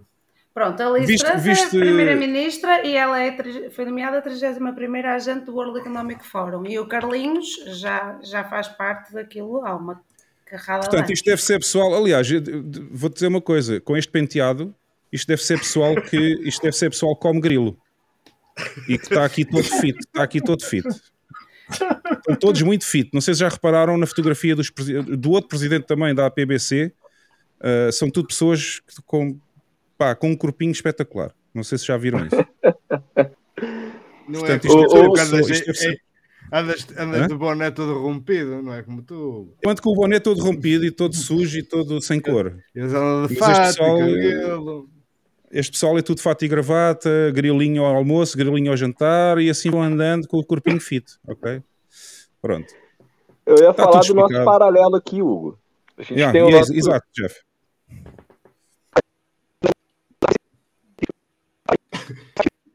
Olha lá. É, Ó Jeff, já não se está a ouvir outra vez. começo a não acreditar em. conse- em, em, eh, em, eh, Eu acho que o Jeff eh, vai ter que arranjar outro microfone, que isto em deve ser coincidências. Não, eu vi, eu acho que eu descobri. É quando eu vou para segundo plano, aí não consigo ler lá. Mas eu te mandei aí, o... tá me ouvindo? Tá me Ah, Sim, ouvindo? sim, estou, agora estou. Tá, foi isso. É quando eu vou para segundo plano para ler a página lá do, da, da nossa associação, né, dos nossos representantes da criptoeconomia no Brasil, eu te mandei no Telegram. Tu conseguiu mostrar aí as primeiras linhas. Ah, não consigo ir ao Telegram. Agora eu não consigo ir ao Telegram, porque eu tenho já uma Ah. coisa em espera para clicar no OK e não posso ir abrir outro canal, senão perco aquilo que eu fiz. Manda aqui no chat privado, aqui no, manda aqui no chat privado. Deixa eu mandar aqui pra gente. Eu ponho aqui na, eu ponho aqui na tela, barra ecrã. Pronto, foi. Mandei no, no chat. Ok, vou abrir aqui então. Ora, deixa cá ver. Exatamente, está aqui. Você vai ver é todas essas loucuras aí. AB Cripto. Isto é estilo uma associação, é isso? É. a Somos a associação- voz da criptoeconomia no Brasil. É estilo mesmo político, nós somos a voz do povo. É. É fruto da colaboração estratégica entre organizações e indivíduos que estão construindo um novo setor da economia. Olha as boas práticas dele, o, o, o Hugo. As boas práticas é sensacional. Pra gente encerrar. Não precisa nem mais. Nossos associados são comprometidos em aplicar as melhores práticas operacionais, além de procedimentos de compliance, KYC e prevenção à lavagem de dinheiro, a fim de trazer ao setor credibilidade e solidez. Ou seja, querem ser, querem ser o legacy, querem ser o mundo antigo, o mundo velho. Trabalhamos para diminuir a lacuna entre a inovação e os obstáculos regulatórios, servindo de ponte entre empreendedores, órgãos reguladores e legisladores. Pronto. Isto, isto- isto faz-me lembrar uma pessoa É. também está a trabalhar num órgão e agora também está num órgão regulador que se chama Banco de Portugal. Sabem quem é? Alguém adivinha? Não, não adivinham. Não, não, não. Sou... Nossa missão é contribuir com o ecossistema e tornar a tecnologia cada vez mais difundida junto ao público. Pronto, já está tudo explicado. Está tudo explicado. Meu Deus do céu. Bom, É, isto é. então a ver aqui os outros meninos, é tudo, é tudo MBAs e malta do Big Four e por aí. É só shitcoin. Então, eh, então e os CFAs? Pois, e, e por aí, sim, sim. A gente já lá vai, a gente já lá vai aos CFAs. Por aí também. MBAs, CFAs, O que é que é um CFA? Desculpem a ignorância. Também, também sou ignorante. O CFA é, É um, é um auditor Certified. financeiro, uma espécie de auditor financeiro. não é um certified, é isso, é, é Certified Financial Advisor. Sim. Ah, São aquelas pessoas que podem dar aconselhamento financeiro legalmente. A gente já vai ver, a gente já vai ver três deles, três, ok? Vamos ver três. Pronto, o World Economic Forum está metido nesta, nesta aliança, nesta. Como é que se chama isto? Eles fizeram o quê? Uma federação. Uma federação. Pronto, já chega de tempo- tempo de antena para esta gente, comedores de grilos, e vamos passar então ao último. Acho que é o último fail, não sei. Deixa cá ver se ainda. Não, ainda há mais um, mas. Ok. Outro fail, este aqui é muito rápido. Aliás, eu já vi o vídeo do Pompo. Não sei se queres comentar isto, Carla. Epá, o gajo, o- esse gajo é um, é um Ah, vira-casaco. foste tu, foste tu, Bam, que mandaste. Eu, eu, esse gajo é um vira-casaco. Mas é, é- não é nada inesperado, o gajo é assim. Eu já deixei de ver os vídeos do Pompo aí há um ano. Andou-se boa da corrente, agora já não tem laser eyes e este gajo aqui tocou na mousse. Laser eyes gone, Bitcoin in bio gone, pretty soon he'll be tweeting about dividend stocks. Yeah. É assim, Eh, o preço anda em baixo este gajo diverge, diverge para outras coisas. Pronto. Este gajo nunca me enganou. Eu já, pá, há um ano que eu praticamente não vejo nada do canal dele e hoje só vi, porque tu mandaste isto Sim. e eu vi, mas depois ele hoje publicou há pouco tempo, há pá, uma hora antes do podcast ou duas horas antes do podcast, ele publicou um vídeo no YouTube a explicar isto. Ah, fez. a- a dizer que isto não tem nada a ver, continua a ser investidor Bitcoin, continua, aliás, que voltou a comprar Bitcoin uma data de vezes durante os últimos dois meses e que apenas eh, como pessoa decidiu não estar ligado ou estar tão intrinsecamente ligado a um único ativo porque ele quer Pois. eh, diversificar e portanto Exato. Pronto, enfim, Diversificar. enfim, Quer diversificar, quer arranjar mais papalos para comprar as merdas dele. Vendeu-se, vendeu-se ao sistema também. pronto, mais um fail, mais um fail depois daquele fail gigante que a gente viu antes. mais um que tem a estrela a subir, não é? Depois temos aqui outro fail do. Por acaso até tenho pena, porque eu quando era, quando era, quando era, quando era mais jovem gostava bastante dos Guns N' Roses, ainda gosto dos Guns N' Roses, ainda ouço as músicas deles, mas tenho pena que o Matt Sorum ah, esteja nesta notícia. Essa também me deu pena, me fez dor o coração. Yeah. Eu que fui grande fã dos Guns N' Roses, cheguei a ter aquela t-shirt, lembra-se aquela t-shirt com, com o esparguete? Que era a Pois, t-shirt toda, a fotografia do esparguete, que era muito do, gira. do, Mas eles- do álbum Spaghetti Mas fizeram uma shitcoin, é isso? Não, ele está a dizer. Sim, eu acho que ele agora ligou-se a um projeto qualquer de shitcoins, exato. Não é a preço. Storm. Ok. Junto com Mas shit- Pablo Lobo e Mariano Boris, Matt Sorum, ex-baterista dos Guns N' Roses, construiu a Storm, um ecossistema que usa diversas ferramentas do universo dos, dos, das shitcoins. Uh, para construir ciência descentralizada. Diz sai. Diz Vejam bem, vejam Caraca. bem. Ciência de Reparem. Reparem, isto tem o DSOC, que é lá do outro, que a gente sabe. DSI, Diz Diz sai, diz sai. né? Vejam bem, vejam bem. que é descentralizada. aquilo que vai. Uma- É um dos, não estou a dizer que é este, nem sei se é este, mas já de ser algo semelhante que, que vai ajudar na situação dos créditos sociais, que é aquilo de tu seres controlado desde o teu batimento cardíaco. Aliás, o MBA já mandou hoje, alguém pôs no grupo a mensagem. E depois- Ah, e NFTs, olha aqui, olha aqui. Isto é um bolo completo. Espera aí, isto é um bolo completo. É uma shitcoin para, para que anuncia a produção de anticorpos monoclonais para combater a Covid-19 com financiamento realizado Pronto, acabamos de ser flagados, acabamos de ser de NFTs. Foda. Isto é um Acabamos de ser flagados, completo. pá. Isso, isso é, um, é um booster. Isso é um booster. Pô, Eu não queria, eu não queria dizer isto que está aqui escrito, mas pronto, acabamos de ser flagados, Bama, obrigado. Ainda por cima não foi com palavrão, foi com isso. Exatamente. Ah, pronto, não- Mas, enfim, espera aí, mas eu não percebo como é que as gajas ainda continuam a, a flagar os vídeos à conta dessa palavra. é é continuam, continuam, continuam. Se disseres alguma coisa relacionada com isto que não seja, que eles achem que, eles achem que não seja verdade, ah, és logo, tiram-te logo o vídeo. Então, ah, espera aí, agora o novo o booster, o novo booster vem em forma de NFT, é? Uh, pois, exato, parece. Ah, não, ações, ações. Podes comprar ações de NFT. Podes fazer tudo aí. Caralho, Podes fazer que bom. tudo. Só não podes é ter nada descentralizado, porque é uma shitcoin. Pronto, e está aqui quem, quem são os centros. É o Pablo Lobo, Mariano Boris e Matt Sorum. Portanto, é centralizado. Tá bom. Tá bom. Não, é isso que eu ia falar, né? Aí, a- essas ferramentas são o quê? Pré-mine, distribuição, é, coni- é, coni- é, distribuição só para eles dos tokens, centralização. É, essas são as ferramentas que eles querem. E uma, e uma criptomoeda para se chamar de sua. Cara, é impressionante. É por aí. É. É, é, depois vem com estas baboseiras do que adianta lucrar 5 mil por cento com Bitcoin. O- ele e o Kiyosaki é, entra naquela, naquele quadro que é o seguinte: ambos têm uma construção linda de uma obra maravilhosa, mas é isso, a obra é incrível. E tá bom. Eu juro que eu não sei o que é que se passa na comunidade artística. Porque são pessoas que, que- que geralmente são tão conhecedoras de tanta coisa e ver um Johnny Depp, um, Carla. Carla, um Anthony Hopkins associado a NFTs. ô Carla, é muito simples, é onde estão os incentivos. Aqui no Brasil, por muitos anos, se teve uma lei que, que alimentava a classe artística. Obviamente, você acha que a visão de mundo deles é qual? É essa. Por que você acha que eles vão querer romper com o que trouxe conforto para eles até hoje? Sem que eles tivessem que pensar nos trade-offs. É óbvio.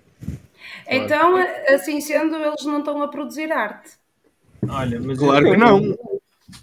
Eu O tenho uma incentivo é dizer, esse. Carla, tu falaste no Johnny Depp, eh, epá, eu, a palavra dele sobre shitcoins ou bitcoin ou, ou finança ou o que for, eh, para mim vale zero. Ele tinha uma gaja que lhe cagava na cama. Yeah. Realmente Mas a- não é a levar muito senhora- a sério. A senhora esqueceu-se de comprar as fraldas. Não sejam assim maus. Não sejam maus. Tá. É verdade, é verdade. Vamos. Tens toda a razão. Vamos ao próximo fail, pessoal. Vamos, vamos. Shitcoin despenca 99% após o projeto encerrar o serviço. Mas qual é a Solução, novidade? ah, para aí que eu gosto disto, eu gosto desta parte. Solução supostamente centralizada foi hackeada e perdeu tudo, ficando sem condições de continuar as suas operações. É. Oh. Nada Foi- de novo, nada de Foi, novo. não é? foi hackeada pelo dono. Exato. foi hackeada pelo dono, de certeza absoluta. Ai. olha, chamava-se Babylon Finance. Pois claro, então, com o nome destes, Babylon Finance, é óbvio que ia desaparecer. Foram mais, reparem aqui, foram mais de 70 milhões de dólares roubados neste episódio, parte sendo de clubes de Babylon. Portanto, mais de 70 milhões que roubaram ao pessoal. E, e foi atenção, enganado. atenção, porque foi neste episódio, porque vai haver mais. Exato. Há sempre outro, há sempre outro. E Próxima pronto, semana vai ser a Titanic Finance. o conspirativado, o conspirativado gosta mesmo de gosta mesmo de atacar estas cenas. Está ficando pior que o golpe do bilhete premiado. Exato, eu já conheço esse também. E foram os fails da semana, pessoal, os fails e os scams da semana. Terminamos com mais um scam, obviamente. Isto não é bem um fail. É, é um, é, um, é um scam onde roubaram as pessoas novamente. Pessoal, vamos aos mimos. Jeff, vamos aos mimos. Bora. Roda a vinheta.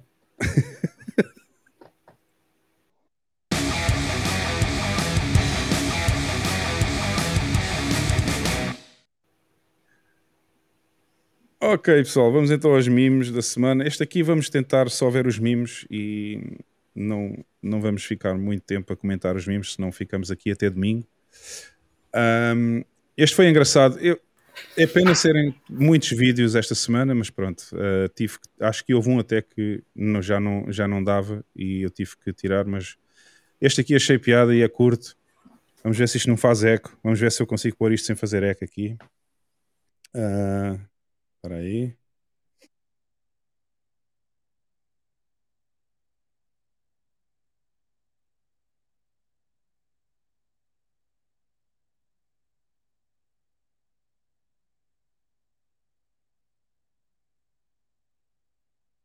Nem é que nem são.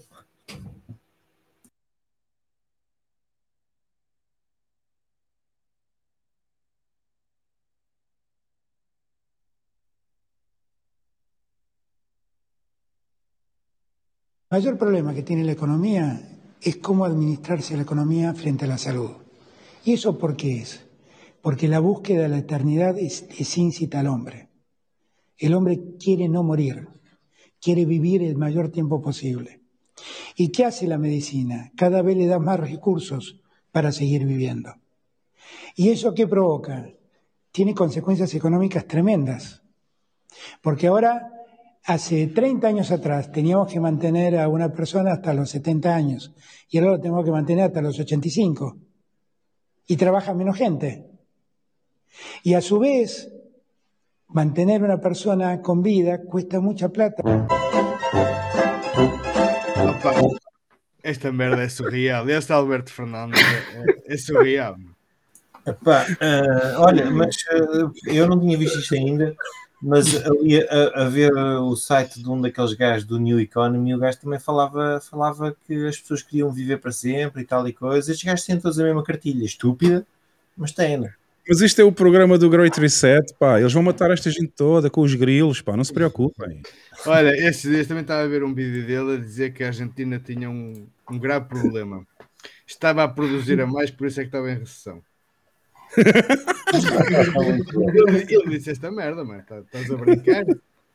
Tinha um grande problema que estavam a, a produzir muito, por isso é que estava, a recessão estava cada vez maior. Olha, mas eu gosto muito, eu gosto muito disto que está aqui, que eu não tinha reparado ainda. Para já gosto muito do nome desta pessoa que está no Twitter. O economista sincero. está muito bom. E ele diz: a Argentina tem um novo inimigo, são os velhinhos. Isto é Esse fantástico. cara é muito bom, Charles Wicks, ele é muito engraçado, ele. Eu vou pôr aqui um like e, e- e vou ter que fazer aqui um follow nesta, neste economista sincero. Vou ter que seguir ele. Muito bom, muito bom. Eh, diz, diz. Eu, eu respondi o, esse Twitter aí do, Ah, do? Charles, do economista sincero. É, eu comentei, né, que eh, ao ver os cabelos brancos desse senhor aí, né, acho que ele deveria seguir o exemplo de Getúlio Vargas. Yeah. Aliás, ele devia, é se, ele, devia se, ele devia se suicidar, porque assim era menos um que ia receber a reforma. Como os, como os canadianos andam a fazer, os canadianos com, com as, com as hum, eutanásias. Al- Os extremamente pobres. É que o Alberto, paradoxo Al- está na imagem. Al- Albertinho, está na hora. Vamos embora. Também gosto muito deste. Também gosto muito deste, deste mime. Isto não é bem um mime, mas pronto. ahm, é aceitável como mime. Amanhã começamos, isto é ele a dizer, amanhã começamos um novo, ou, ou melhor, começamos o Great Reset.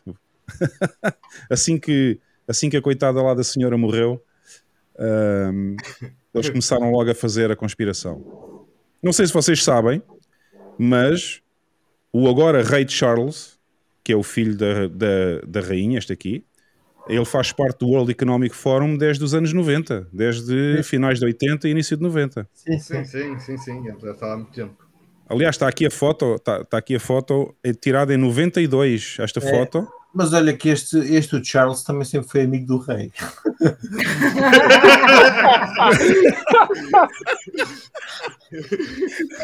Ele é o rei. Ele foi tão amigo do rei que agora é o rei. Que agora é o rei. Essa foi boa. Essa, oh, bom, essa Foi muito foi boa, muito boa. Devias fazer um tweet com essa. Devias fazer um tweet com essa. É mesmo, bem. Bem, vamos passar então ao seguinte. Ah, este aqui não vale a pena pôr, são só 19 segundos, não vale a pena pôr a música, senão isto ainda faz para aqui é, ou qualquer coisa. Pronto, este é engraçado também. Vamos pôr aqui.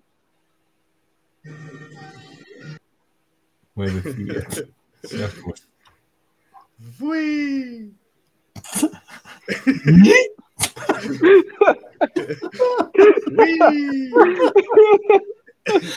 Pá, eu espero que isto não seja mesmo aquela altura que parece ser ali fogo. Esta é boa. Eu só não percebi muito bem se foi o gajo que saltou, se foi o outro da boia que saltou fora. Mas pronto.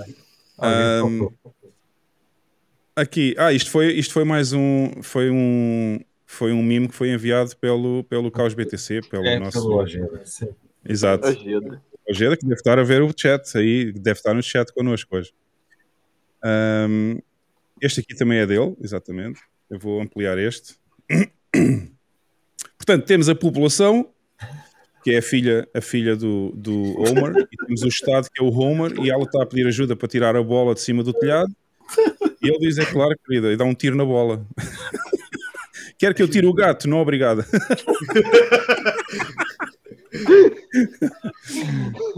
É basicamente isto. Isto é. uma boa representação do Estado.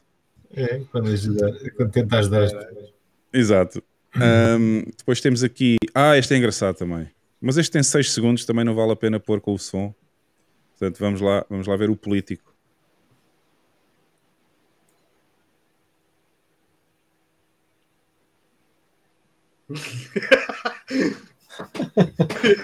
Caralho. Caralho. Isso deve ser arraçado de piranha. Não fica nada. Aqui o, o político conseguiu comer a Bitcoin toda em 6 segundos. Por Sou, sou uma político brasileiro, hein, Jeff? Pô, na- ah, é político brasileiro? Esse amigo político dele não é nem ver a ração. Eu nem tenho tempo de tirar do saco. É. E depois temos aqui um muito, muito bom. Eu, eu, eu gosto muito deste meme. Não sei se já tínhamos mostrado isto há bastante tempo ou não. Acho que ah, tenho a sensação que já, que já tínhamos visto algo parecido. Mas pronto, no monopólio, regra 11. E se o banco ficar sem dinheiro? Alguns jogadores pensam que o banco está falido se ficar sem dinheiro. O banco nunca vai à falência. Para, continu- para continuar jogando, use tiras de papel para acompanhar as transações bancárias de cada jogador, até que o banco tenha dinheiro em papel suficiente para operar novamente. O banqueiro também pode emitir dinheiro novo em tiras de papel comum. É engraçado, bem não é? É engraçado, não é? E Já depois vimos diz onde é assim- que eles viram as regras. E depois tem aqui uma adenda, um- um- uma adenda da Reserva Federal. Se você não entende como funciona, comece com a regra 11 do jogo. muito bom. Este mimo está muito, muito fixe. Ah, excelente. Ah, deixa eu ver. Ah, este aqui também está engraçado.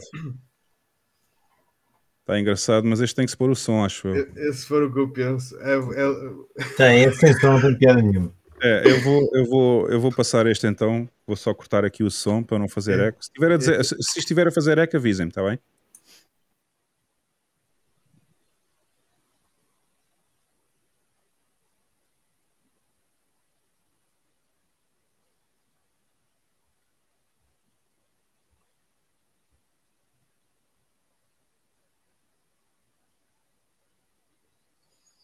Não está a fazer nada.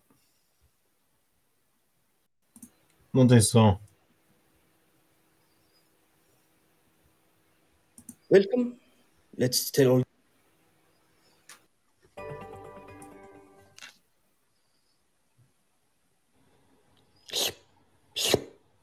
Did you buy the dip?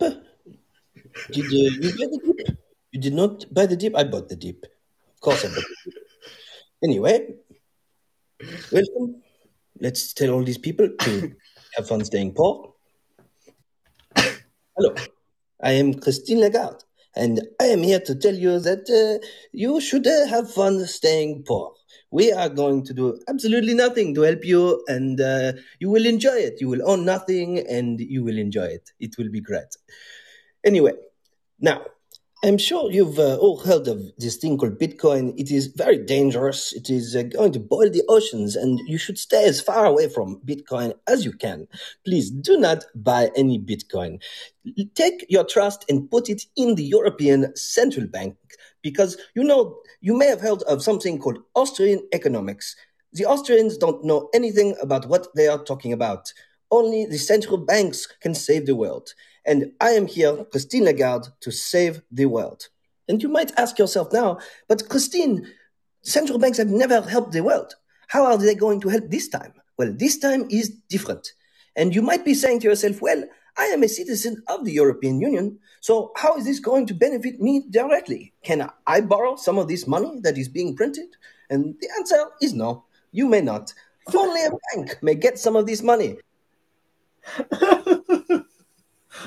Ah, este, este vídeo é, é- é a melhor coisa que existe. É demais. É muito bom. Até, até- até chorei a rir.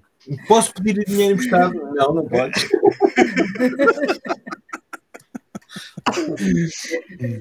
Cara. Vocês lá fazem isto também, Jeff.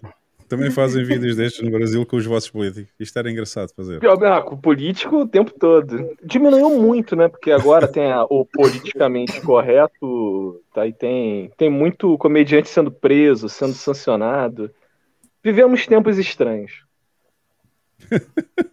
Está aqui, olha, está aqui já uma sugestão. Olha aqui, de, um- de uma pessoa do Brasil. Temos que dublar isso em português, exatamente. Bem, próximo É, meme. é da, da comunidade lá, Bitcoin Twitter. É. Sempre tá lá no Não, de certeza, de certeza que algum brasileiro já vai dublar em português também. Ahm, este aqui, qual é este? Ah, já sei. Este aqui não posso pôr a música, pessoal. Não faz mal. Ai, Mas está aqui a mensagem. sim, My sim. brain, ah, portanto, o meu cérebro, depois de ser uh, orange por 8 horas seguidas. Não, depois de eu tentar, depois de eu tentar orange pilar alguém por 8 horas seguidas. Ah, ok. A seguir a tentar orange pilar alguém 8 horas seguidas e depois eles dizem-me que querem diversificar. Vamos ver este. Vou ter que tirar o som e vou pôr aqui.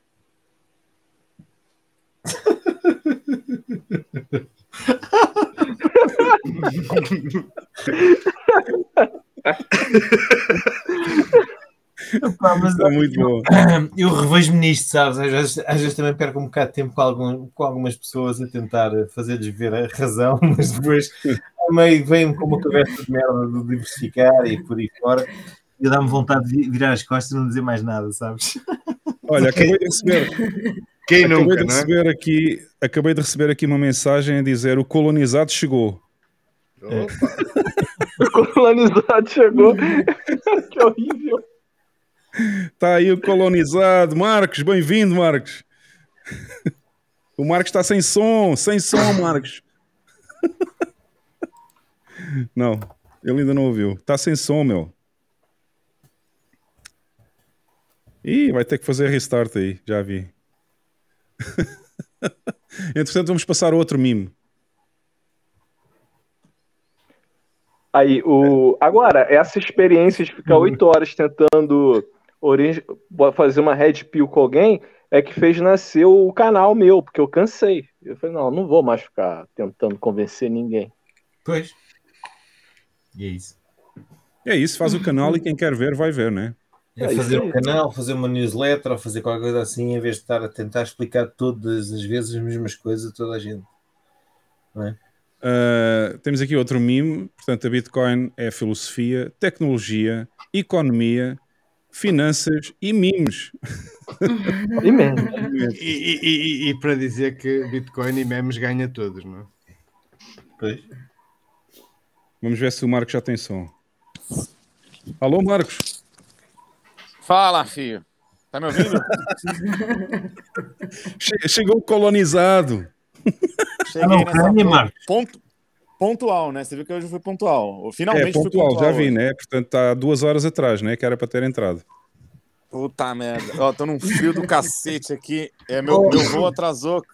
Ô Marcos, tá- estás na. Alemanha? Oi? Estás na Alemanha?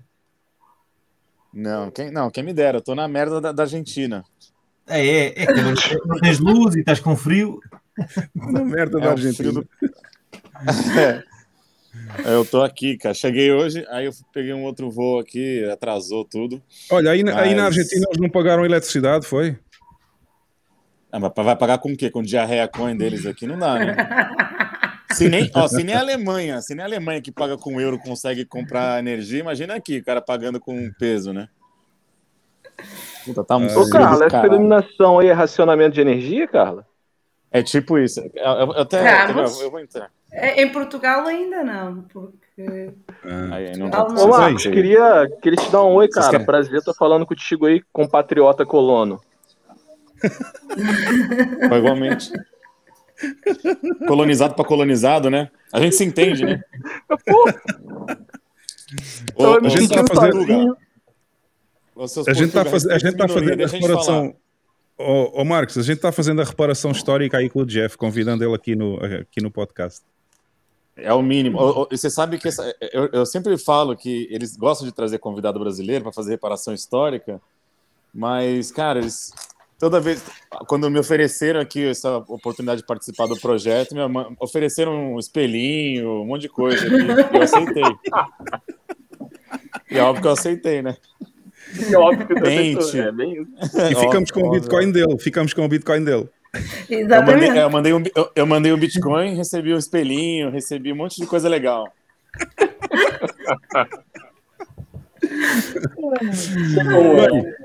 Marcos, estamos aqui só terminando, terminando aqui os, os, eh, Os memes. É, este aqui está muito bom. Percepção e realidade. Isto é para os idiotas dos shitcoiners que acham que não estão a fazer nada de mal e que ainda ajudam a adoção da Bitcoin. Ah, você Ah. acha que você acha que Terra Luna espantou gente da, da- desse, desse mercado? É óbvio, é óbvio que espantou, é óbvio. E, Ai, ai, e acho que estamos, temos o último aqui, acho que é este. Ah, este é muito bom, este é muito bom. Ah, também não posso pôr o som. Ah, não, este posso pôr o som, posso. Mas também não tem som, é só. Não tem som. Exato, é- eu vou pôr o som, mas o som são folhas do, só folhas do livro, folhear um livro, não tem nada de especial. Portanto, nem vale a pena eu estar aqui a configurar isto outra vez. Ah, mas é interessante, eu gosto muito deste. Portanto, este livro é Razões para comprar shitcoins. É o nome do livro. eu já li esse livro três vezes. Sério? Eu acho que conseguia ler 10 vezes por dia. Ah, ah, é, algo, algo me diz que eu vou ler agora, em tempo real. É isso, é isso. Olha aí.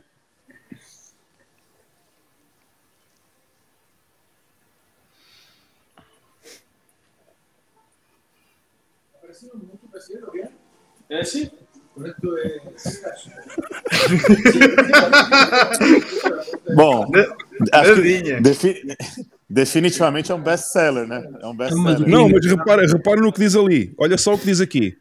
Este book é. é- Este book. Ih, já estou. Já estou. Já. ó. Este livro. Este livro é uma síntese, síntese impecável de quase 10 anos de, de quase 10 anos de pesquisa. Ok? Alguém está a ouvir aí o YouTube também. Não, mas, Alguém está a ouvir o YouTube. repara- reparem na, na malta que comenta sobre o livro. É o Stefan Livera, espera aí, espera aí que alguém está a ouvir o YouTube e não se está a conseguir perceber o que as pessoas dizem. Stefan Livera, Clark Moody, Fra- Francis Pouliot, ah, o Pierre Rochard, é tudo gajos. Yeah. Foram os gajos que fizeram este livro. Ah, Exatamente, exatamente. Está muito bom. O que é Tá engraçado é ver as, as reviews na Amazon, malta que comprou o livro ao engano, a pensar que iam encontrar mesmo razões para comprar altcoins.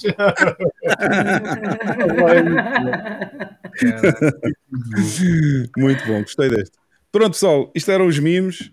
Já, já, já viram os mimos da semana. Para a semana há mais. Eu espero, eu espero que, o, que o Ojeda mande mais, mande mais mimos, porque muitos deles estão aqui sempre, todas as semanas. Ah, exato. E o, Márcio, e o Márcio está a dizer uma coisa engraçada. Eu sabia que já tinha visto também um livro parecido com este. É igual ao livro Tudo sobre as Mulheres. Não sei se já, se já viram esse livro. Hum, não. Não vi, também não. vi.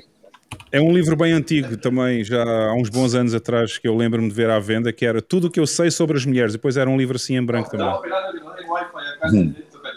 Quem é que está a ouvir, quem é que está a ouvir televisão? Pá, desculpem lá, mas é que isto vai cortar o som todo que nós estamos aqui. a- Não sei quem é que está a ouvir televisão aí. Ok, agora deixei de ouvir a televisão. Bem, Foi eu, foi eu, foi eu. Pessoal, ah, vamos, vamos passar à última, à última, ao último segmento. Ao último, não. Antes. Marcos, estás-te a esquecer de alguma coisa? Não, pode falar. Ah, pô, caralho, é que tá foda aqui. Acabei de chegar, cara, acabei de chegar. Calma, calma. Ó, eu tenho que ensinar esses caras aí. Toda hora Eu tenho que chamar a vinheta. Então roda a vinheta, meu, meu fofucho. Não, o Bamo hoje já, já, já, já disse para rodar a vinheta muitas vezes, João Marcos. Ele já, ele já Ah, sabe. pô, é ele, ele, ele tá me substituindo, né? Esse papel é, meu, viu, Bam? A única coisa que eu faço de importante, minha única contribuição para esse podcast é, é chamar a vinheta. Não é nada. É reparação Então histórica, roda. Marcos. É reparação histórica. Então, bora, bora, bora para as cabeças.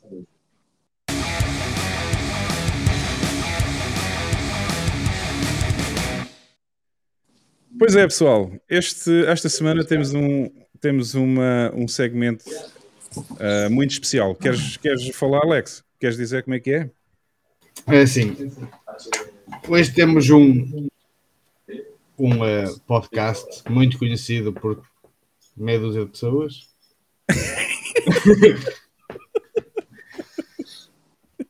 e, e, Vamos para aí 150, acho eu. 160, ok. Sim.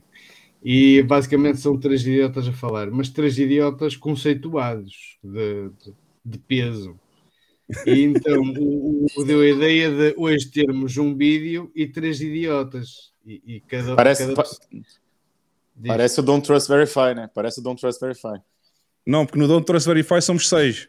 Idiotas. Não, não mas, é, mas é claro que, mas é claro que a Carla não faz parte, né? É só eu, você e o, o, o, o Ban. Ah, tá bom. Você, o Ban e o Lex. Pronto, eu também não sou. Eu e a Carla não somos. E nem o convidado. ó. Vocês são os três patetas aí. Mas pronto, deu uma, uma excelente ideia que era um vídeo que englobava três idiotas. Depois, Exato, claro, ou seja, basicamente nós conseguimos praticamente o impossível para vocês esta semana. Foi, conseguimos um vídeo em que no- só num vídeo temos logo três idiotas juntos. Ok? Este vai ser fantástico. E muita Ahm, estupidez. Exato. Ah, natural, que é das piores, que é a estupidez natural. É intrínseco. Enfim, Tem valor intrínseco. Enfim, isto é um podcast eh, que já tem alguns dois ou três anos, tem 160 subscribers, portanto estão a ver o nível, estão a ver o nível disto.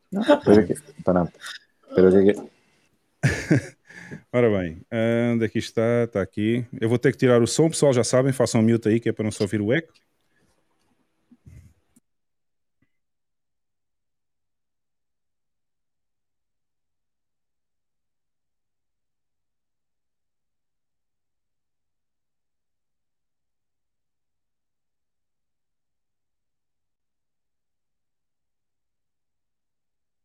A deflação é precisamente um dos eh, fatores que está por base na criação de- das criptomoedas, não é? Pelo menos supostamente, é o que dizem os grandes, que é um, que é um fator, que é uma, uma moeda deflacionária, porque há um, há, um, há um limite nas bitcoins, há um limite de emissão. E, e eu, eu sei que tu, tu, Carlos, que lançaste um, um artigo recente sobre isto e que gostava que tivesses aí um bocadinho também um- uma opinião sobre isso. Então, o que é que nós estamos a ver agora? Achas que há algum paralelismo com isto das criptomoedas? Eu acho que, pronto, primeiro que as, as criptomoedas não valem nada, em português corrente, não têm valor intrínseco e não há nenhum ativo, eh, digamos, gerador de rendimento, e portanto aquilo não vale nada, em português corrente. Hum, e, portanto, há- e, e- relativamente, digamos, a moedas como a Bitcoin, há dois tipos de, de- de pessoas entusiasmadas com o assunto, que são os economistas que não percebem de informática e os informáticos que não percebem de economia. E todo o resto, do pessoal- das mais informadas, não é? Depois há todo o resto do pessoal, enfim, que não percebe nada de, de ambas as coisas. É uma fezada, não é? Hum, hum, pronto, enfim, se- eu agora já devo ter ofendido para 80% da, dos nossos ouvintes, mas, mas estou disposto, enfim, A rebater. digamos, A correr esse rebater. risco. A correr esse risco. E, e, portanto, houve, dois, houve duas grandes fases. A primeira fase, a, a fase dos esquemas de pump and dump, que é, digamos, quem quiser saber o que é, que é um esquema de pump and dump, basta ver o, o, lobo de Wall Street. São esquemas de manipulação dos preços da- das ações que eram feitas antes em, em, portanto, em, portanto, em call centers de cold call de, de vender ações e que recentemente eram feitas por, por, eh, por manipulação, digamos, da, da oferta de, de compra e da oferta de venda pela, eh, pelo carregamento de um conjunto de ordens que, eh, nos sistemas de negociação eletrónica e do efeito que isso tem sobre os preços, Os que preços, são, exatamente. são influenciados por Refletem isso mesmo. que Uhum. refletem isso. Recentemente, no, no, no ano passado, o, digamos, o, os esquemas de pirâmide puros e duros apareceram na, portanto, no, no, nos mercados. E a porta de entrada é as, stablecoins, é? que é uma moeda que é comprada, que supostamente vai manter a paridade com uma moeda fiduciária, e depois são pagos juros eh, ou na própria stablecoin a taxas perfeitamente impossíveis. Um, e, e, e, eu posso, digamos, mostrar aqui o caso de uma, não é, de uma nova, de uma nova moeda em que depois aquilo é comprado com, com, uma, com, com moedas normais, em português corrente, cujo valor lhes é dado pelo facto das entidades eh, das autoridades fiscais de cada um dos países as aceitarem para, para nós lhes pagarmos os impostos e a partir daí toda a gente lhe dá valor, não é? É por isso, é isso. É isso que lhes dá valor, não é? Eu estou até a fazer o paralelismo isso. com o nosso livro que temos aqui de, de apoio. É, é exatamente programa. isso que lhes dá valor, não é? As pessoas, uma das coisas que as pessoas dizem é que, digamos, eh, o euro ou o dólar, não sei o que também não é. Não, não, aquilo é moeda de curso legal e, portanto, as autoridades fiscais dão-lhe valor, serve para eu pagar os impostos e é isso que lhe dá valor. Claro. Enquanto, não houver, enquanto não houver pagamentos de impostos, eh, enfim em uma destas moedas alternativas, nem vale a pena, digamos. É esse o valor que tu falas é esse poderá, o valor. Uh, vamos ficar com esta nota, não é? que o Zé Carlos tem uma opinião do Piorio sobre as bitcoins. não, e que, uh, que de facto está aqui muito, muita coisa vai acontecer, não tenho dúvidas. Já se fala que poderá até uma crise financeira poderá ser mais provocada por este lado, porque há muitos bilhões de dólares e de euros enterrados ou metidos nesta, nestas moedas, é? nestas supostas moedas, criptomoedas, uh, e que, que, desvalorizaram imenso nos últimos, nos últimos tempos. Uh, muitos dos argumentos que, que, se, que levaram ao funcionamento ou ao aparecimento destas bitcoins não são, eu até uh, assumo que, é, que, são muito parecidos com o sistema financeiro, porque cobram comissões. Bolsas, Bitcoin, a... Mário, só há uma. A Bitcoin e mais nenhuma, atenção. Exato, exatamente.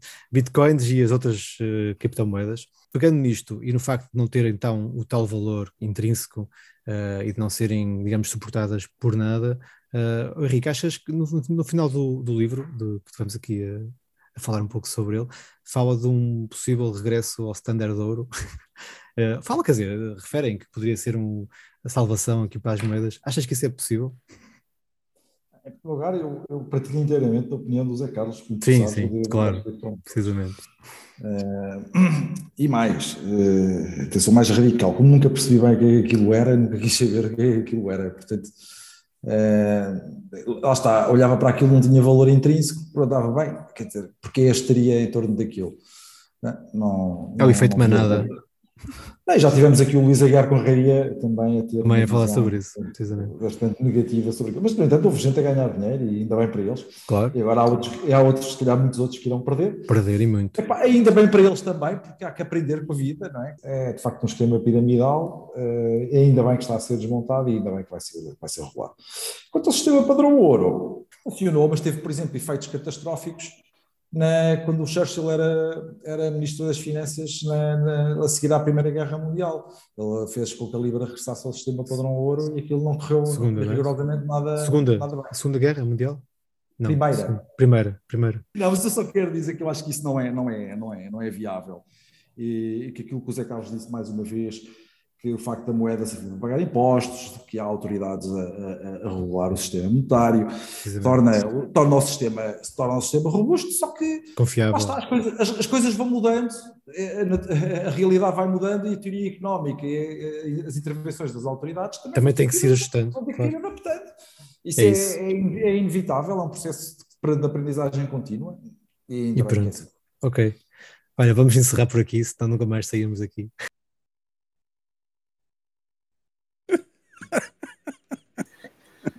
Que a puta de sopa que ali vem, meu. Temos aí a barriga. Pessoal, vergonha alheia, sinto vergonha alheia deste discurso. Resumindo, resumindo, só para vocês saberem, quando eu disse há pouco no podcast que íamos ter três CFAs, uh, ah, três logo, num, só num vídeo, três CFAs, portanto, eles auto-intitulam-se de Certified Financial Advisor. A sério? Uh, tem uma empresa, espera aí, os dois de cima têm uma empresa, têm uma empresa de aconselhamento financeiro e têm este podcast. Okay? Diz-me quem é que é para nem passar lá perto. É, pá, Uh, não, eu não, eu nem vou dizer o nome da empresa, não vou. Não vou porque Epá, não se merecem fosse- sequer. Epá, se fossem, se fossem maquinistas da Carris, é, pá, eu dava muito conta. Para se ensinar, sério. Bam, estás a ofender os maquinistas da Carris, que são, sabem muito mais do que. Primeiro Eu não eles são motoristas ofender, e os não- maquinistas. Eu Não, prim- todo, a conduzir aquelas máquinas, epá, não tenho tempo para andar a analisar estas coisas. Agora, estes gajos é a profissão deles, é, é estudar e analisar ah, ativos financeiros e produtos financeiros, não sei o quê, para aconselhar os seus clientes e estes gajos têm, essas, têm essas tiradas de merda. Foda-se. Exato. Os Ah, impostos é, que, é que dão valor, é que suportam o valor das moedas fiduciárias. Exatamente. já agora, já agora deixem-me só. determinam, determinam, para além de suportar, Já agora deixa-me só isto- no, no pensamento deles. Isto é, isto é engraçado porque quando eu descobri este vídeo foi passado uns dois ou três dias, ou dois dias, depois de ter posto ah, no Twitter também, aqui, aqui um tweet meu. Não sei se conseguem ler. Conseguem Sim, ler? Perfeitamente, perfeitamente. Porque há imensa gente no Twitter, há imensos economistas no Twitter que põem no nome CFA. Não sei se já, vocês já repararam nisso. Sim, sim. Uh, e eu, como já estou farto das opiniões destes CFAs idiotas que andam por aí, pus a definição para as pessoas saberem o que é que quer dizer CFA, pus a definição no Twitter. Idiota. Epá, mas eu, eu, eu faz-me confusão estes gajos serem CFAs e, e, e, darem palco a estas, a estas opiniões. Pronto, mas antes de, antes de comentarmos este vídeo, deixem-me só dizer, pessoal, já que este vídeo é tão especial hoje porque conseguimos reunir três idiotas num vídeo só, três em um, nós vamos fazer a votação agora no Telegram ah, para que vocês possam dizer qual dos três, ou, ou se os três são igualmente ao mesmo nível, ah, idiotas ou não, e ganham os três o prémio. Eu vou pôr aqui só na tela barra ecrã o, o link que vocês devem seguir para fazer a votação. Portanto, está agora, está agora na tela barra ecrã. E se vocês forem ao Telegram, juntem-se ao nosso grupo F1ManiPT. Eu vou agora mesmo pôr a votação para vocês escolherem. E a votação é muito especial, porque tem os nomes dos três indivíduos um por um. E depois a última opção é os três por igual. Ou seja, ganham os três o prémio desta semana. Ok? Vou pôr agora. Portanto, podem, podem votar quando quiserem, que já está no Telegram. E agora vamos discutir este, este vídeo durante um bocadinho, que é para dar tempo ao pessoal de fazer a votação, não é? A minha pergunta é: daqui a 10 anos, 20 anos, o que é que estes gajos vão dizer?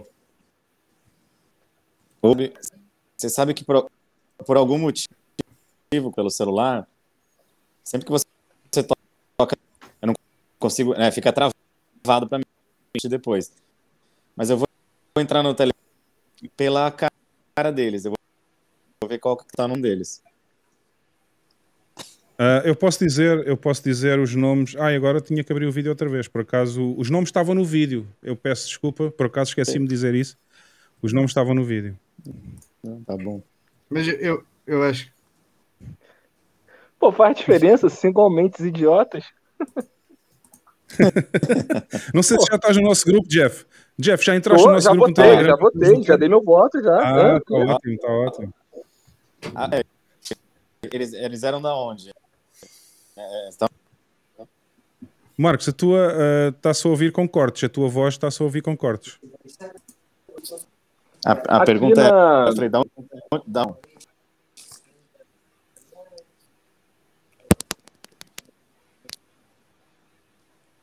Deu pra ouvir, não? Deu pra ouvir? Continuas com cortes, Marcos. Aqui nós temos a nossa versão dessa turma aí, que é um, é um militante do, do PT, do Partido dos Trabalhadores, e ele dá um curso sobre criptomoedas, e ele fala sobre, sobre Bitcoin. Se chama Edmilson Parana, Parana, Parana, Paranaguá. Vocês procurem que vocês vão se divertir. Eu ia falar Edmilson Paranauê, não, Edmilson Paranaguá. É, é manda, aí, manda, aí o nome dele, manda aí o nome dele no chat, que é para a gente poder procurar depois. Vou mandar Aqui um privado. aqui pra vocês aqui dele. Deixa eu achar aqui. Deixa eu ver como é que está a correr aqui a votação. Pessoal, vão lá, pessoal, vão lá, vão lá ao grupo do Telegram, juntem-se ao nosso grupo, nós estamos lá, podem contactar connosco diretamente, já sabem. E juntem-se ao grupo no Telegram e façam a votação. Ainda gostávamos de ter mais votos. Eu espero, eu espero poder ver daqui a cara destes senhores daqui a uns 10 ou, ou 15 anos ou 20, quando forem absorvidos por, bit- por Bitcoin. Vai envelhecer mal isso, não vai? Vai, vai, vai, vai. vai. Vai envelhecer muito mal. Aliás, o podcast, eles. deles, o podcast deles já é prova disso, porque eles têm o podcast desde 2020. Deixa-me cá ver, eu, eu, eu não quero mentir, eu vou abrir aqui no YouTube, que é para não, que é para não dar informação errada. E. Deixa cá ver. O, o Alexandre Cruz tem uma, uma, uma pergunta interessante para o Jeff.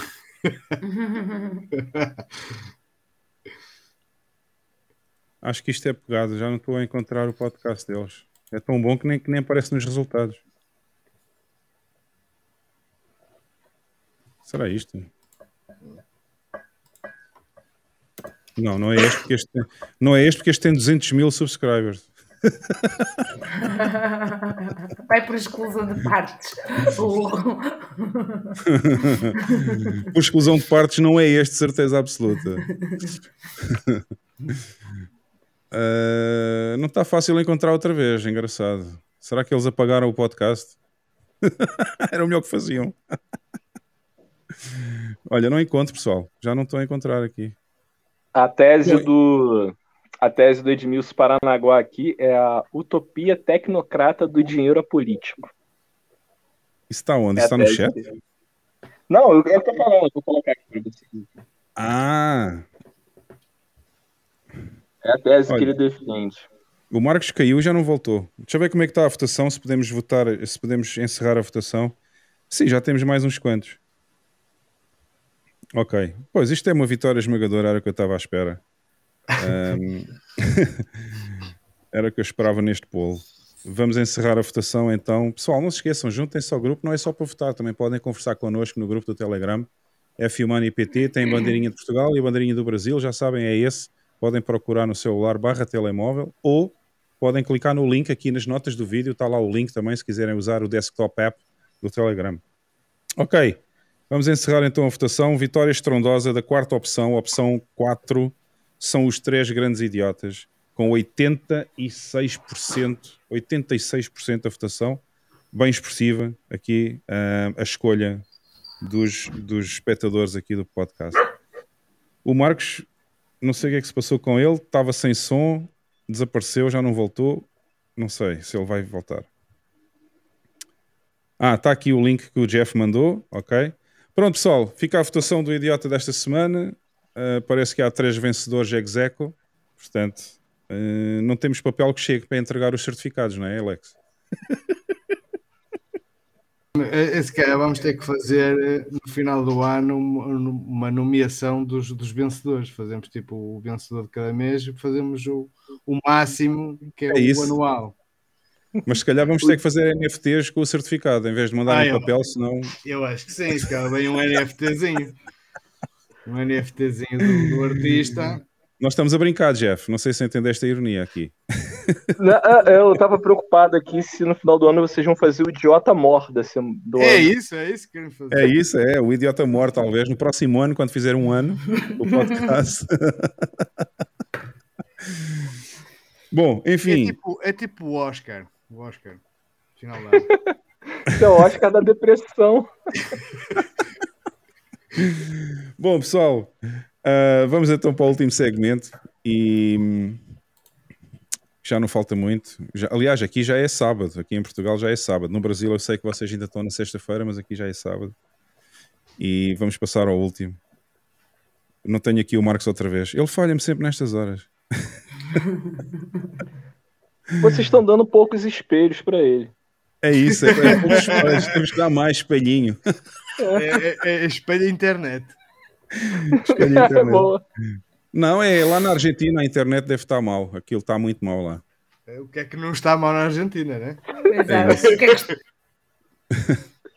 Bem, vamos então ao último segmento, pessoal. O segmento do Espaço do Plebe, onde vocês podem fazer as perguntas diretamente ao convidado. E se não fizerem, fazemos nós, porque vocês não nos ligam nenhuma, não querem saber dos convidados. Portanto, vamos lá.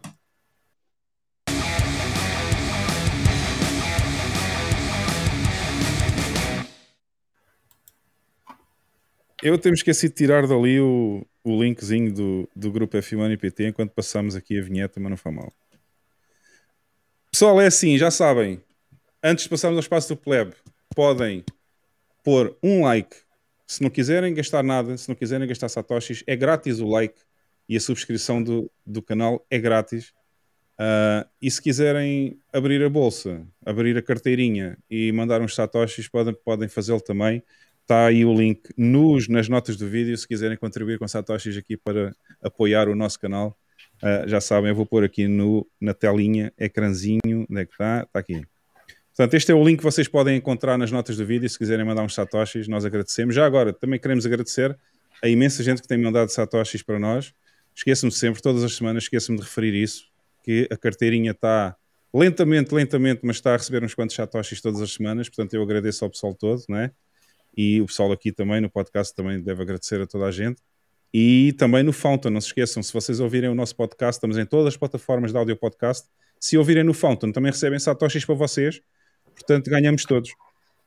Se não quiserem gastar satoshis, deixem um like e subscrevam. Já sabem, é grátis, ninguém paga nada por isso e estão a ajudar a mesmo canal a ser mais difundido pelo algoritmo do YouTube. Portanto, é a conversa do costume que a gente tem sempre de dar antes de começar aqui o espaço do plebe. Pessoal, e o, e o Fantas fez uh, umas melhorias. fez, já ouvi dizer que o pessoal já está a receber, não é? Uh, acho que tiveram a tratar uns bugs e tal. E fez algumas melhorias. Eu tive a receber sempre, mas às vezes havia um delay da plataforma a, a refleti-los na carteira. E havia mas pessoal também, que não estava a receber mesmo há imenso tempo.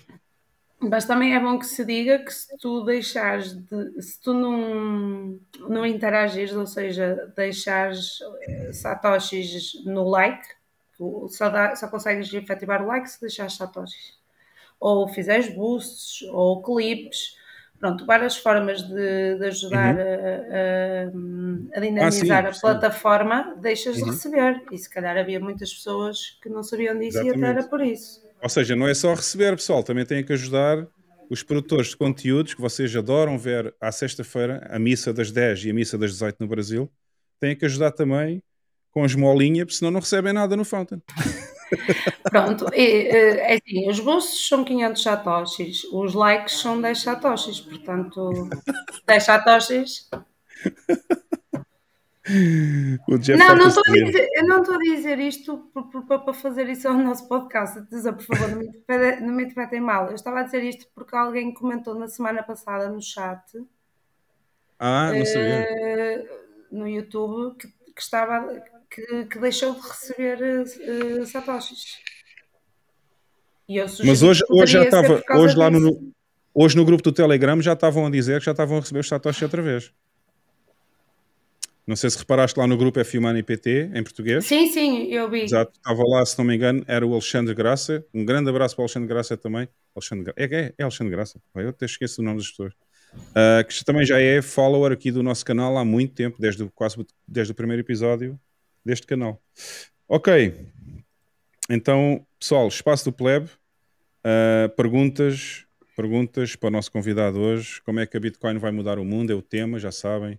Podem perguntar o que quiserem. Se não perguntamos nós, continuamos a conversa boa que estávamos a ter ao início. Olha, está aqui e... uma pergunta bastante interessante. Hum, escapou-me, escapou-me. Ah, é a última, do Tiago Sim. Sim. Ah, cá está, vou pôr aqui, exatamente. Sim, eu falo para eles. Eu falo para eles. Eu, eu sou pai de um casal de filhos, eles têm praticamente a mesma idade. Então, o mais velho hoje tem sete anos, a mais nova tem, tem cinco. E assim, eu já, eles já são eles já estão cientes de que o Bitcoin existe, de que é algo que tem muito valor. E é muito legal, porque em um belo momento, um dia, quando eu cheguei em casa, para você ver como é que é, ele já tem a percepção do que é o Bitcoin, é, eles gostam muito de desenhar e em algum momento eu pedi, ah, faz o desenho, já algo que o papai goste muito. E eles desenharam Bitcoin. Então, assim, é, passar para eles assim o que eu não tive por, coisa, é, por várias coisas, que é a questão de é, educação financeira. Então, acho que educação como um todo e também acho que uma questão geracional, eles entendem muito facilmente essa questão de, de, de moedas no, no, cyberespaço devido aos joguinhos, essas coisas, então é, é, é bem fácil. E eles, eles já entendem que Bitcoin é o, é o melhor dinheiro.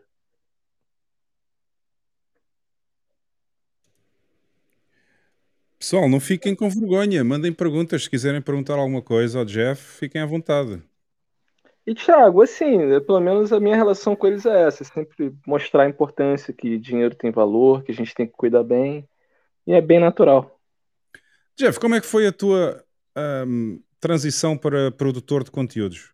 De Bitcoiner a Bitcoiner produtor de conteúdos no YouTube. Como é que te surgiu a ideia de fazer os vídeos, criar o canal? Então, é, o Bitcoin passa muito por isso, né? Dele ser algo tão grande que é difícil a gente conter. E a gente se torna um baita chato, né? A gente quer falar isso o tempo todo para todo mundo. E ao ponto que no meu ambiente de trabalho eu fui proibido de falar.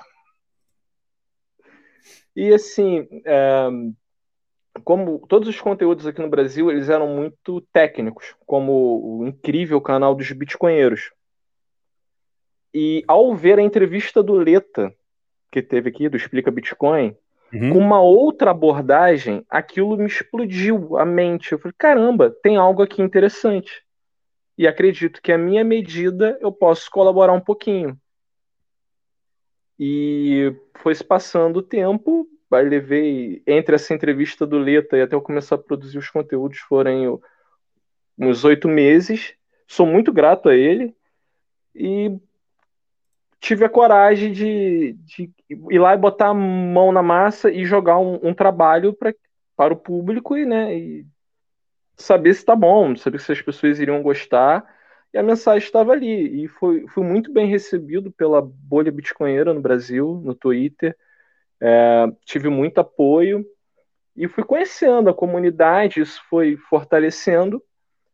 E sempre aquela ideia, né? Se as pessoas não entendem o problema, como irão entender a solução? Então, é, acho que a pegada foi essa. Como já tem trabalhos brilhantes na parte técnica, eu fico tentando colaborar um pouquinho dessa maneira. E daí veio a Bolha, que é um space no Twitter, em que ali eu faço o que eu mais gosto que eu estou fazendo aqui, que é me conectar aos outros bitcoinheiros a bater um papo, trocar ideia, sorrir, é, ver, ver né, como é que o cenário está se desenhando.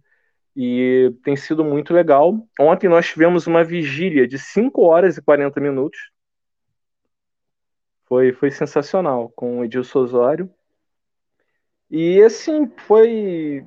E assim foi. Em abril desse ano, eu comecei o canal Planeta Bitcoin. Nunca tinha editado um vídeo na vida. E isso se tornou uma paixão para mim. Construir, fazer esses vídeos, pegar artigos ou coisas autorais e fazer essa criação. Tem sido fantástico. Esse é o Planeta Bitcoin. Esse é o meu xodó. Tudo começou aí. Não sei Tenho conversado com os plebes. Aconteceu aqui qualquer coisa estranha. Não sei o que é que se passou, mas acho que houve uma falha aqui no Restream. Não sei se vocês repararam nisso. Não, eu só vi o canal ali. É, o Restream mandou aqui uma mensagem dizer que havia um dos streams que estava com uma falha e depois isto reiniciou tudo. Até pôs aqui, até fez aqui share do meu screen sem eu ter ligado o share do screen. Enfim, este Restream está um serviço muito mau mesmo. Vamos ter que pensar, vamos ter que repensar isto. Vocês estão-me a ouvir aí, pessoal? Carla, Bams? Sim, estamos, sim, estamos. Ah, ok, ok. É porque eu não sei. Houve um stream que eu acho que falhou, não sei qual foi. Eles nem dizem aqui. Enfim, não faz mal. E, e, o, e um, efeito de, um efeito de segunda ordem, que conforme eu fui me conectando às pessoas, uhum. muitas coisas foram acontecendo. Por exemplo, o próprio Explica Bitcoin. Eu fui convidado pelo Lita para colaborar com o trabalho do com um belíssimo trabalho do Explica Bitcoin. E hoje uhum. eu sou um dos colaboradores do Explica Bitcoin. É, nesse último mês aconteceu algo incrível, quero partilhar essa notícia com vocês. Sim.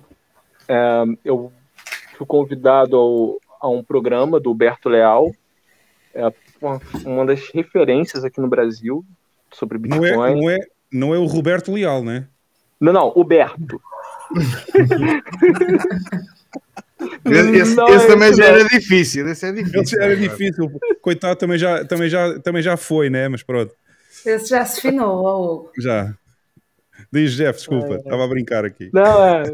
Esse não vira shitcoinheiro, não. Não, não vira, não vira. Não vira. Esse já virou. Já virou. Nossa!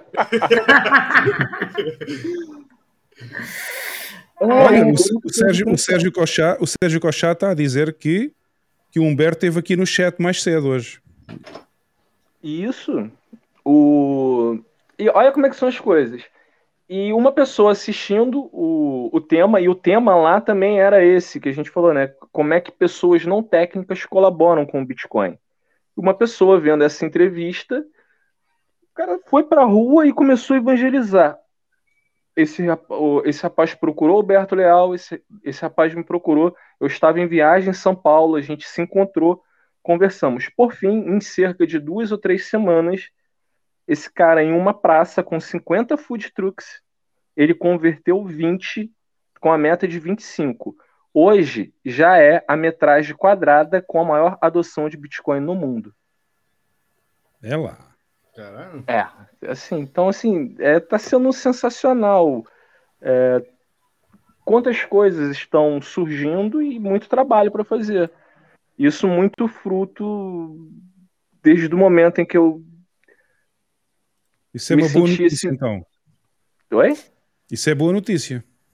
É uma excelente notícia. É. E tá acontecendo muitas coisas no entorno. E isso começou, né, com aquele lance da gente se lançar, da gente se expor. Acho que cada um de nós, e é a tese que eu acredito, como o Bitcoin, ele tem o seu ethos muito bem alicerçado. Só que todas essas facetas que são as nossas histórias ajudam a conectar. E a gente Ah, fazer. eu, já sei, eu já sei quem é Humberto, agora que, eu, agora que eu liguei o nome à pessoa. Isso! É o Humberto que tem o, que tem o projeto com a Cátia Azanha, do Hodl 100 ou 100 Hodl, né? Isso aí. Do, é, do já Rodel sei, 100. já sei quem é, já sei quem é. Qualquer Esse dia é temos que convidar o Humberto para vir cá também. Cara, seria sensacional uma pessoa assim que eu tenho a maior estima por ele. Uhum. O trabalho dele, aí é o que eu falo, o trabalho dele é sensacional sobre DCA, sobre a pessoa vir para o Bitcoin e não ficar preocupada com preço, ou achar que investir em Bitcoin é você tradear e não tem nada a ver com isso. Então ele tem ali uma modelagem que tira muito ruído para um iniciante. Então é fantástico. Me ajudou demais Uhum. o trabalho do Berto assim me ajudou demais. E aí, o que acontece? A gente está criando, né? ahn, a gente está criando nesse projeto acontecendo na cidade de Ribeirão Preto, São Paulo. Temos hoje a maior metragem quadrada de adoção de Bitcoin do mundo. A gente está criando agora algo que a gente consiga é, como se fosse um atendimento de acolhimento para esses empreendedores. Que dúvidas Uhum. vão surgir para que a gente não tenha evasão. E dá- tem muito trabalho aí. O nome do projeto é Sou Bitcoin. Aí tá lá no Twitter, vocês procuram, conheçam. Entendeu? É o Pô, podes mandar o link depois, é, é, se mandares o link no Telegram, eu quando acabar o podcast eu ponho lá nas notas do vídeo também, junto aos outros links. Sim, coloco. quiseres. Ok. E aí a gente tá, tá modelando isso. Foi assim, cara, foi esse desejo de, sabe, de querer falar de Bitcoin, de mostrar essa, essa verdade, né? E que outras pessoas se salvem. Olha aí, o Marcos, é assim, ó Marcos, eu tenho aqui espelhinho para dar, porra, volta, volta Marcos. o Marcos fugiu, já não voltou mais, que pena. Precisamos, precisamos do Marcos mais vezes aqui, ele está sempre, está sempre a cair ali. Eu acho que ele quando usa o celular aquela, aquela coisa não funciona bem, mas pronto. Eu tô no celular. É, mas se calhar tens um Wi-Fi bom, ele está lá na Argentina, aquele Wi-Fi lá deve ser mau, ele não, se calhar não consegue entrar bem aqui, não sei. Olha, só não quero quebrar aqui o, o, o momentum da conversa, mas é. Eu já tinha marcado aqui para passar aqui uma notícia que o Alexandre, que o Hugo Alexandre Cruz mandou. Breaking news, deve ter visto no Twitter, porque eles põem sempre lá. A MicroStrategy já está a angariar mais 500 milhões para comprar mais Bitcoin. Deve ter saído no Twitter agora mesmo. E, e o Hugo passou logo aqui a mensagem. Portanto, a MicroStrategy continua a investir em Bitcoin e quando toda a gente acha que ela ainda vai para os 12 mil, ou 10, ou 9, já ouvi pessoas a dizer que vai aos 8 e aos 9 mil. Mas não interessa. MicroStrategy em força, com o Michael Saylor sempre a comprar mais 500 milhões de Bitcoin para comprar em breve. Também Obrigado se for pelo- a regressar, não é por aí. Pois. Obrigado pela notícia ao Hugo, que estamos aqui no aqui durante o podcast, a gente não está a ver o Twitter sempre e pronto, ah, foi um- uma boa contribuição aqui, mais bullish. E temos aqui mais uma pergunta para o Jeff, que vem do Miguel Carvalho, que já é sempre a pergunta que ele faz todas as semanas aos convidados todos que vêm cá, já é a pergunta da praxe, não é, Miguel? Jeff, o que é que pensa sobre o XMR Monero? Para ser sincero, eu, eu não Esta tenho. pergunta, esta pergunta é feita todas as semanas a todos os convidados. todos os- Eu não, eu não tenho base técnica, eu não conheço tão bem o, o, o que seria esse protocolo. Me parece que o fato dele ser tão obscuro, e não estou fazendo juízo de valor, é, pode gerar um problema muito grande de você não saber qual como é que é o, o estoque para fluxo dessa moeda. Você não tem como auditar uh, a base monetária. Eu acredito que não tenha. Então, essa obscuridade é um ponto de fragilidade. de- se alguém quiser criar moeda do nada, como é que a gente vai ficar sabendo? Daí eu não sei se, de fato, esse, esse protocolo é assim. E para mim, cara, se não é Bitcoin, é uma opinião. Para mim, se não é Bitcoin, não é nada.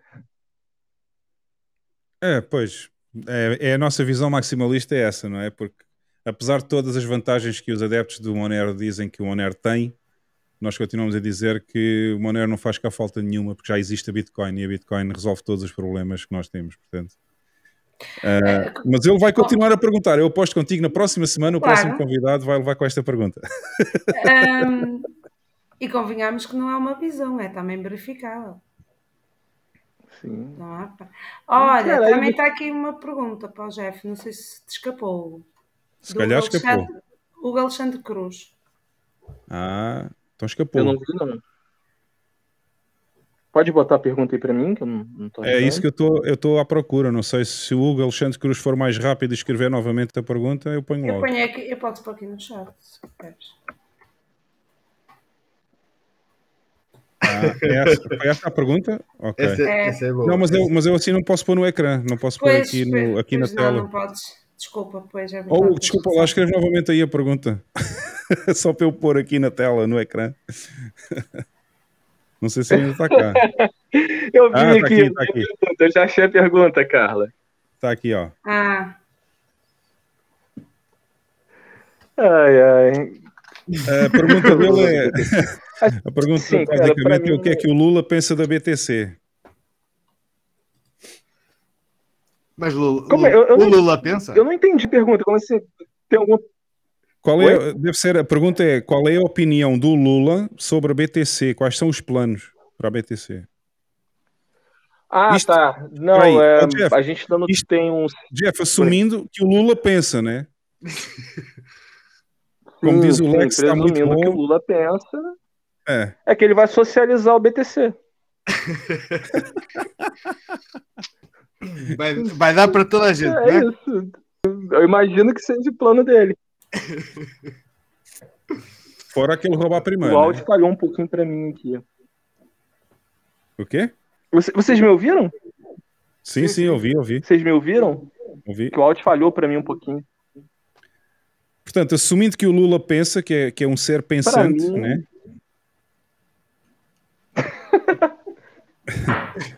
É, ele vai É, distribuir BTC para todo mundo, então. os BTCs. É a visão socialista, né? Já, já entendi. Aliás, Não, ele vai pegar tudo pra ele, aí vai dar 1% pra gente. É. Mas diziam, quando eu morei no Brasil, diziam que o Lula roubava menos porque ele tinha menos um dedo. É verdade?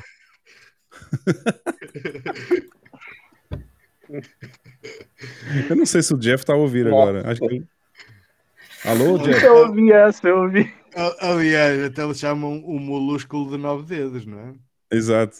Não sei se ele ouviu ou não. Sim, eu estava, Jeff, quando eu, quando eu morei no Brasil. Eu vi, eu vi. Ah, tá. É muito bom. me-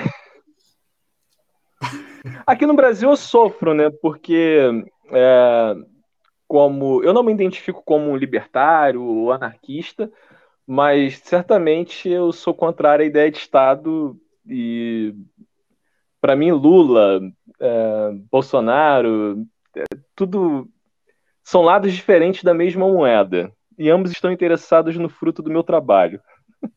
Grande resposta. Olha, nem Grande mais. resposta. É isso mesmo. Grande resposta que É. ele deu. Essa aí eu não sabia, eu vou anotar essa. Duas faces da mesma moeda que só estão interessados no meu trabalho, no- nos frutos do meu trabalho. Essa é boa. nos frutos do meu trabalho. E como eles são políticos, eu amaria, eu desejaria que eles emitissem, fizessem, o- seguissem o mesmo exemplo do maior dos políticos brasileiros. Que eles imitassem Getúlio Vargas. Acho, eu acho bom. Tens que explicar, Jeff, para o público português porquê. Ah, tá. É, é porque Getúlio Vargas, é, o a sua maior, o seu maior ato político foi colocar uma arma contra o peito e puxar o gatilho. Ah, tá. Pois. Lamento a vida perdida, lamento a vida perdida, mas no sentido político, se todos fossem para um outro lugar e para longe do meu bolso, eu seria grato. Se fossem tomar chá, se fossem tomar o, se fossem tomar o chá das 5 com a rainha da Inglaterra. Sim. Lamenta, lamenta a vida perdida, mas é um, é, um, é um mal para um bem da sociedade, não é? Parece aquele Ah. website do, parece aquele website dos Darwin Awards, não é? Não Não conheço. sei. não Eu posso Eu não responder sei. aqui o Miguel aqui? Eu não sei se o Jeff conhece esse site do Darwin Awards. Não, não, não conheço não. Eu vou, Ah, vou site procurar. é muito bom. Tens que procurar, tens que procurar no Google Darwin Awards. É um site que relata as mortes mais estúpidas que aconteceram no mundo.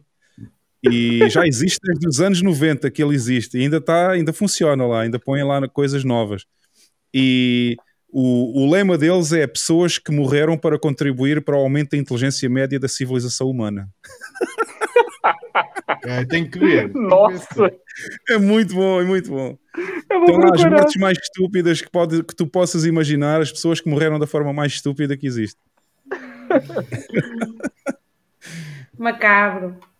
É, mas é tudo situações reais, eles não põem lá a invenção, é tudo coisas que aconteceram realmente. Sim. É muito bom. Tem, tem Mas visitem, coisa. pessoal, visitem, visitem porque o Darwin Awards é muito bom. Aliás, é, porque é que nós temos a hipótese de pôr aqui as coisas e depois eu esqueço-me sempre, podíamos pôr. Realmente.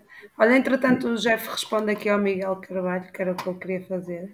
Era, certo? É, porque com, com a Lightning e com o surgimento, né? Hoje a Lightning é um fato, mas com o surgimento de qualquer implementação, não sendo na camada base do Bitcoin, mas o teu ponto que você colocou aí como dinheiro do dia a dia, é, essa tese de você ter outra cripto para fazer isso cai por terra. Então, a Lightning mata qualquer outra cripto que se propõe a ser mais veloz e mais acessível. Então, E não só, e não só, a grande vantagem da Lightning é também a privacidade. Sim. Não, o, o case da Monero ele cai por terra com a Lightning. É, exatamente. É isso que o Miguel Carvalho não entendeu ainda. É que ele diz que usa Bitcoin como ouro para store of value e usa Monero para, para o dia a dia. Mas se ele usar Lightning para o dia a dia, ah, a privacidade é exatamente. Aliás, é mais fácil a privacidade porque não tem que usar aquelas artimanhas todas lá do Monero. E a privacidade na Lightning é tão simples quanto enviar uma transação e a pessoa que recebe a transação não sabe nada de quem mandou. Nada, é impossível. Então, Carvalho, dá uma olhada na Lightning, como ela funciona, que vai fazer sentido para você. Aí Olha, já, você. tenho aqui o, já tenho aqui o website. Está aqui, ó. Olha aqui a frase. Darwin The. Darwin Awards honor those who tip chlorine into our gene pool by accidentally removing their own DNA from it during the spectacular climax of a great idea gone very, very wrong. e depois tem aqui, depois tem aqui o, uh, algumas histórias, não é? De como é que algumas pessoas morreram e, e vocês vão rir muito com estas situações. Uh, enfim, basicamente é por remover o DNA deles da civilização humana, o restante DNA vai evoluir muito mais, uh, muito mais favoravelmente. Pronto. é a ideia do site. Está muito engraçado. Cara, é, é, é muito bom. E não sei se vocês repararam, este site está com exatamente o mesmo design dos anos 90 que se usava nos sites nos anos 90. Mesmo. Eles não mudaram nada, eles só continuam a acrescentar aqui, continuam a acrescentar histórias, né? Cara, Bom, mas enfim, isto era Eu- só, foi só uma parte, né? Eu gosto desse tipo de humor. É, o- é humor negro. Bem, pessoal, Falando a nisso, cara, eu, eu esperava você mais pistola, cara. Não, tô brincando, esperava não. A Carla hoje portou-se tão bem. Hoje, hoje não refilou com ninguém, é verdade. Ainda vou refilar. Ah, se calhar. Ainda temos uns minutos, né? Não vou Pessoal. refilar, mas não vou poder deixar de dizer que hoje é um dia muito especial para mim. Então, conta-nos tudo. Uma vez que eu estou assim a- a- há pouco tempo neste mundo, não é? Que ainda nem um aninho tenho. eh, é assim a primeira vez que eu, depois de ver tantos shitcoiners da Ethereum a publicar aqueles tweets que a Ethereum sobe mais que a Bitcoin, eu hoje estou a curtir tótil. Ainda por cima, after um Lemerde, ou Lemerde, Ah, eu vi esse tweet, eu vi, acho que vi um tweet qualquer sobre isso lá no que tu mandaste, não foi? Pronto, No Twitter? basicamente o que eu quero dizer é que eu estou a curtir a, a Bitcoin tipo 10% hum, de, de subida e o Ethereum manter-se nos 5% por causa do flop. Sim, e não sei se já reparaste na guerra, na guerra que anda no Telegram entre os critérios que entre as pessoas que apoiam o critério Proof of Work e o critério Proof of Stake. É uma guerra civil, digamos. É uma guerra civil. e eu farto-me de rir com o que eles andam a falar uns com os outros. Enfim.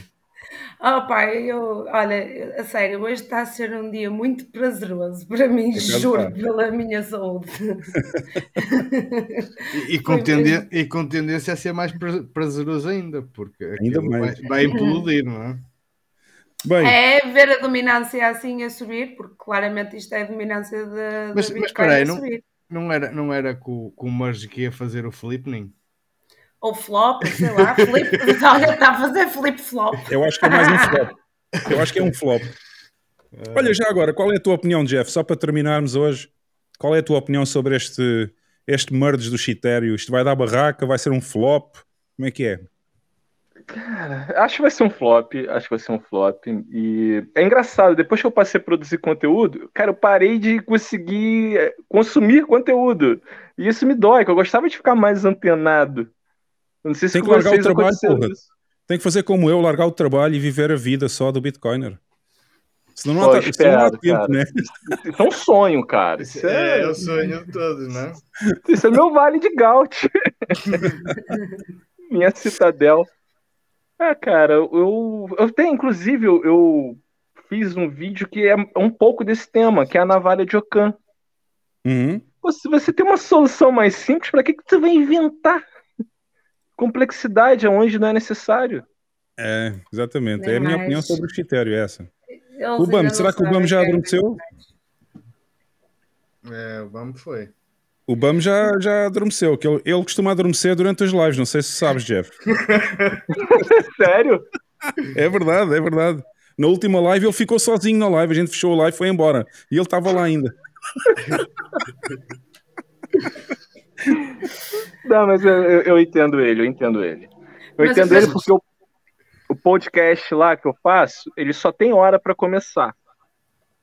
Então, Ah, às tá. vezes, em horário aqui de Brasília, é normal, assim, passar de meia-noite, aí a 1h20 da madrugada. Então, aí vira e mexe, tem uns 5, 6 pessoas lá no, no espaço, lá estão dormindo. é bem assim. Mas Bem. respondendo à tua questão, Jeff, por acaso eh, houve uma tentativa de provocação esta semana, mas hum, eu não, não, não liguei muito. Hoje a BTC fala por mim. Mais nada. Boas, palmas, palmas para a Carlinha, que ela hoje fala muito bem. Mas tu viste? Ontem. mas tu viste oh, Carla, tu viste que eu terminei logo o assunto, não foi? Não, não foi, nem, nem, nem foi, eh, nem foi esta, esta nem, nem é provocação. Foi- Estou a falar de ontem. Ontem. Então não Vocês foi no não- grupo do Telegram? Não estás a falar do grupo do Telegram? Sim. Então não viste que eu terminei logo o assunto? Ah, sim, sim, terminaste, terminaste. Sim, sim, sim, sim, exatamente, é mesmo isso. Desculpa, Olha, eu, já eu- vai, eu já este vai, Miguel também- Carvalho. Miguel Carvalho tem calma, porque nós, antes de acabar o podcast, mostramos sempre os links dos, dos convidados. Ele está a pedir já o link para ir subscrever o canal do Jeff. E acho muito bem. E acho muito bem. aí, ó, Miguel, é assim mesmo. E, e- e era isso que eu ia dizer, que vamos terminar, porque já faltam só poucos minutos para uma da manhã em Portugal, portanto estamos quase com três horas de podcast novamente. E, Jeff, algumas últimas coisas que queres dizer enquanto eu vou pondo aqui na tela aqui o, aqui o teu canal? E o RR também está a dizer muito bem, que o link também está na descrição, é verdade. Exatamente, também está, está tudo na descrição. Eduardo, é, ah, gente, é um canal simples, tá? É, são coisas aí. É tentar fazer correlações e tem um que para quem está começando, né, no mundo cripto entre aspas, se chama é, Bitcoin versus outras criptomoedas, é um dos primeiros vídeos. Ele, ele, eu acho ele bem educativo. Aí curtam aí, tem, tem algumas coisas aí bem, bem interessantes. Então- que- Mas, Diz, ah, diz. mas, mas... Desculpem. quando o Bitcoin chegar a um milhão, cara, eu, eu tenho a visão, Eduardo, que um Bitcoin vale um Bitcoin. É, se eu encontrar algum empreendedor que aceite de Bitcoin, eu vou pagar em Bitcoin. Entendeu? Até porque eu- hoje eu, de alguma maneira, eu levo essa palavra, então faz sentido para mim que eu estimule pessoas que se lançam nisso. E tem uma coisa interessante: digamos que daqui a alguns ciclos de halving, é, o, o Bitcoin me dê poder de compra. É, faz sentido eu não converter e pagar em Bitcoin porque eu não estou abrindo no market make é, uma posição de venda, não gerando força vendedora. Então, eu acredito muito na adoção nesse sentido. Os bitcoins vão continuar circulando e boa parte deles vão continuar represados e gerando é, peso inflacionário na moeda, na shitcoin de governo. Eu tenho uma opinião, eu tenho uma opinião, vou dar-la rapidamente ah, sobre isto. Eu acho que a Bitcoin nunca vai chegar a um milhão. E é tão simples quanto isto. Porque quando a Bitcoin chegar a esse valor, já não existe o dólar. Portanto, nós não podemos comparar. Uau! Foi uma boa quebra de expectativa, Hugo. Eu não esperava. É, porque quando, quando a Bitcoin chegar a esse valor monetário, eh, já está no infinito, portanto já não há dólar para fazer a comparação e a Bitcoin vai ser comparada ao ouro e vão ser os únicos dois que vão ser comparáveis. Portanto, nunca vai chegar a um milhão de dólares. Ok, pessoal? Esta, esta foi a minha. Esta é uma teoria que eu já tenho há muito tempo, já há uns três anos que eu, que eu pensei nesta teoria, depois de ouvir outras opiniões também. Bastante interessante. E é muito interessante. E já agora, portanto, Planeta Bitcoin no YouTube, pessoal, vão subscrever, vão subscrever. Nós queremos ver pelo menos rapidamente o Planeta Bitcoin a ter mil subscribers. É o mínimo, é o mínimo para um, para um canal de Bitcoin. Portanto, ah, pessoal aqui em Portugal e pessoal no Brasil que ainda não segue o, o Jeff, subscrevam o canal dele. Eu estive a ver alguns vídeos nesses últimos dias, são interessantes. Uhum. E E é, e é um canal fixe, até porque, por exemplo, há ficha é bacana, Jeff, tá? Jeff, ficha é Ah. bacana aqui em Portugal. Ah, É- tá. Desculpa. Ah, é- é- considero que seja bastante de qualidade e, e- e é muito prático de explicar a pessoas ah, que não sabem nada e em vídeos curtos que eu deparo-me por acaso com muita gente que, que gosta só de ver vídeos curtos, que não consegue ver vídeos longos, que já não tem paciência. Exatamente, e por, vídeo, por falar em vídeos longos, este já vai muito longo. Vamos ver se conseguimos encerrar antes da uma. Está aqui também, no, aqui na te- tela barra ecrã, já estou a misturar tudo. Já estou a misturar tudo. Ah, o, o Twitter do Jeff, ele também tem uma outra conta que é do Planeta Bitcoin, mas está o link aqui também na conta pessoal, portanto podem seguir as duas. Ah, já sabem, quando encontrarem Jeff Bitcoinheiro, está aqui e com este, com esta foto de perfil é o perfil do Jeff, portanto podem seguir no Twitter também. Um, e pronto, são os dois links que eu tenho aqui. Também podem encontrá-los cá em baixo nas notas do vídeo, portanto estão lá. Se vocês quiserem clicar diretamente para seguir logo o link, está corretíssimo. E é isso. São os links que nós temos do Jeff para vocês seguirem. Um,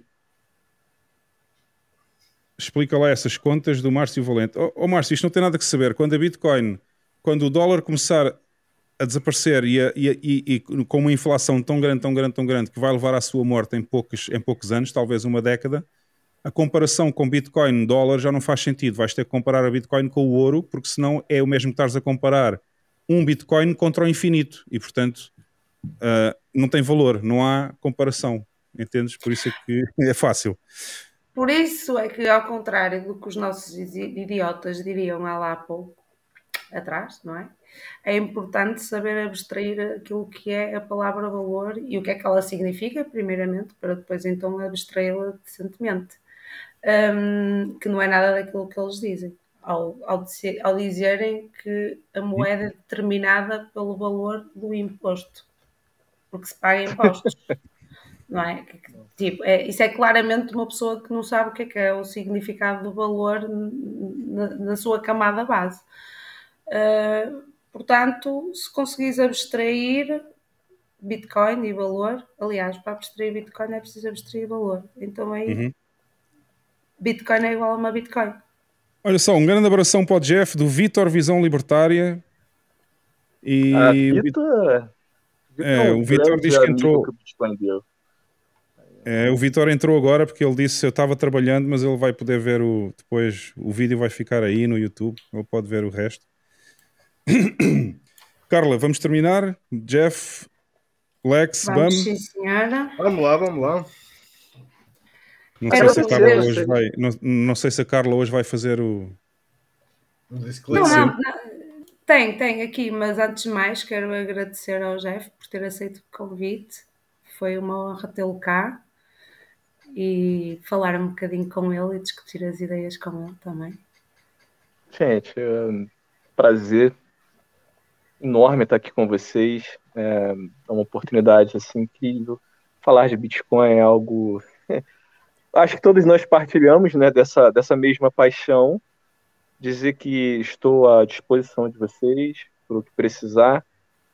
E agradecer a honra de estar aqui e que a comunidade se fortaleça cada vez mais e que a gente estreite os laços cada vez mais e a dívida tá paga. e malta, por acaso o espaço da bolha, os spaces que eles fazem lá no Twitter é muito, muito bom. Olha aí, Carla, mensagem para ti. Mensagem para a Carla aí na tela, no ecrã. A Carla não xingou hoje, xingou, xingou a Rússia. não, eu não xinguei a Rússia, xinguei o Putin. Não foi a Rússia. foi mais soft, foi mais soft, ó Vitor, hoje foi mais soft. Bem, Carlinha, tens alguma coisa para ler ou podemos dar as despedidas? Tenho, sim, senhora. Agradecer a, a todos, não por ordem de, de importância, como é lógico. Vitor Visão Libertária, João Veríssimo Almeida, Fábio, Andrea Rocha, Luan Bibi, Max ACP, Bodlis, Tiago Oshi, Márcio Valente, Christopher Lee, a minha arroba, Hugo Alexandre Cruz, São Facundo, Kim Barraca, Lawrence, Eduardo Oliveira, Sérgio Cochai, Explica Bitcoin, Tiago Pinto, Matuto Ancap, Tiago Bilk, Huberto Leal, eu uso BTC, Ricardo Soares, Henrique Luci, Xeliel Lourenço, Rico Fazeres, RR, Conspirativado. E obrigado a todos que nos viram e que não escreveram no chat. Oh, Jeff, imagina só quando tivermos mil pessoas a ver o, a ver o pod. Não vou conseguir, como é óbvio. Quando a, Carla deixar de fazer, quando a Carla deixar de fazer este agradecimento final, é bom sinal, não é? É bom sinal. É excelente sinal. Vai ser um marco de referência, vês? Yeah. Bem, Jeff, Vai acontecer um mais abraço. rápido que vocês imaginam. Ah. Vai acontecer mais rápido que vocês imaginam. É? Ótimo, é, é isso que a gente quer, que é para espalhar a palavra de Satoshi a mais gente. É, é incrível, Jeff, cara. Jeff, muito obrigado por teres vindo hoje aqui. Gostávamos muito de conversar contigo e por teres aceito o convite também. Esperemos Uh, ter espero- de cá mais vezes. Exatamente, a casa é tua. Quando quiseres vir, também já sabes, falas comigo no, ou com o Carlos ou com qualquer outro aí no Telegram. E a gente combina aí mais, um, mais uma conversa boa assim. Pô, obrigado. Tô muito feliz com momentos maravilhosos. Eu queria até fazer mais um anúncio. Possivelmente o próximo domingo vai estar saindo em língua portuguesa o documentário O Grande Reset, a Ascensão do Bitcoin, de Pierre Corbin. Ah, esse é vocês bom. conhecem. Isso é uma Tá saindo. notícia. Sim, sim. É, isso aí surgiu a oportunidade de fazer e ele está sendo du- dublado aqui pela comunidade Bitcoiner do Brasil. São Bom, vozes só de bitcoinheiros. Temos que ver isso então. Tá? Aí eu mando os links para vocês. Ah, manda os links, exato. Olha, manda lá no grupo do F-Money PT em Manda, português, manda lá no grupo, que é para... Está aqui o Hugo Alexandre também já a pedir onde é que se pode ver esse documentário. Depois pões lá no grupo quando souberes o link, tá? Daqui a uma semana, tá? Aí vai estar chegando aí pra gente. Olha, o, Olha aí, olha aí o o- Vitor, o Vitor já se está a acusar. É, olha, É. olha- aí o babão do Vitor a dizer que participou no documentário, olha aí. Ele tem uma fala de 15 segundos.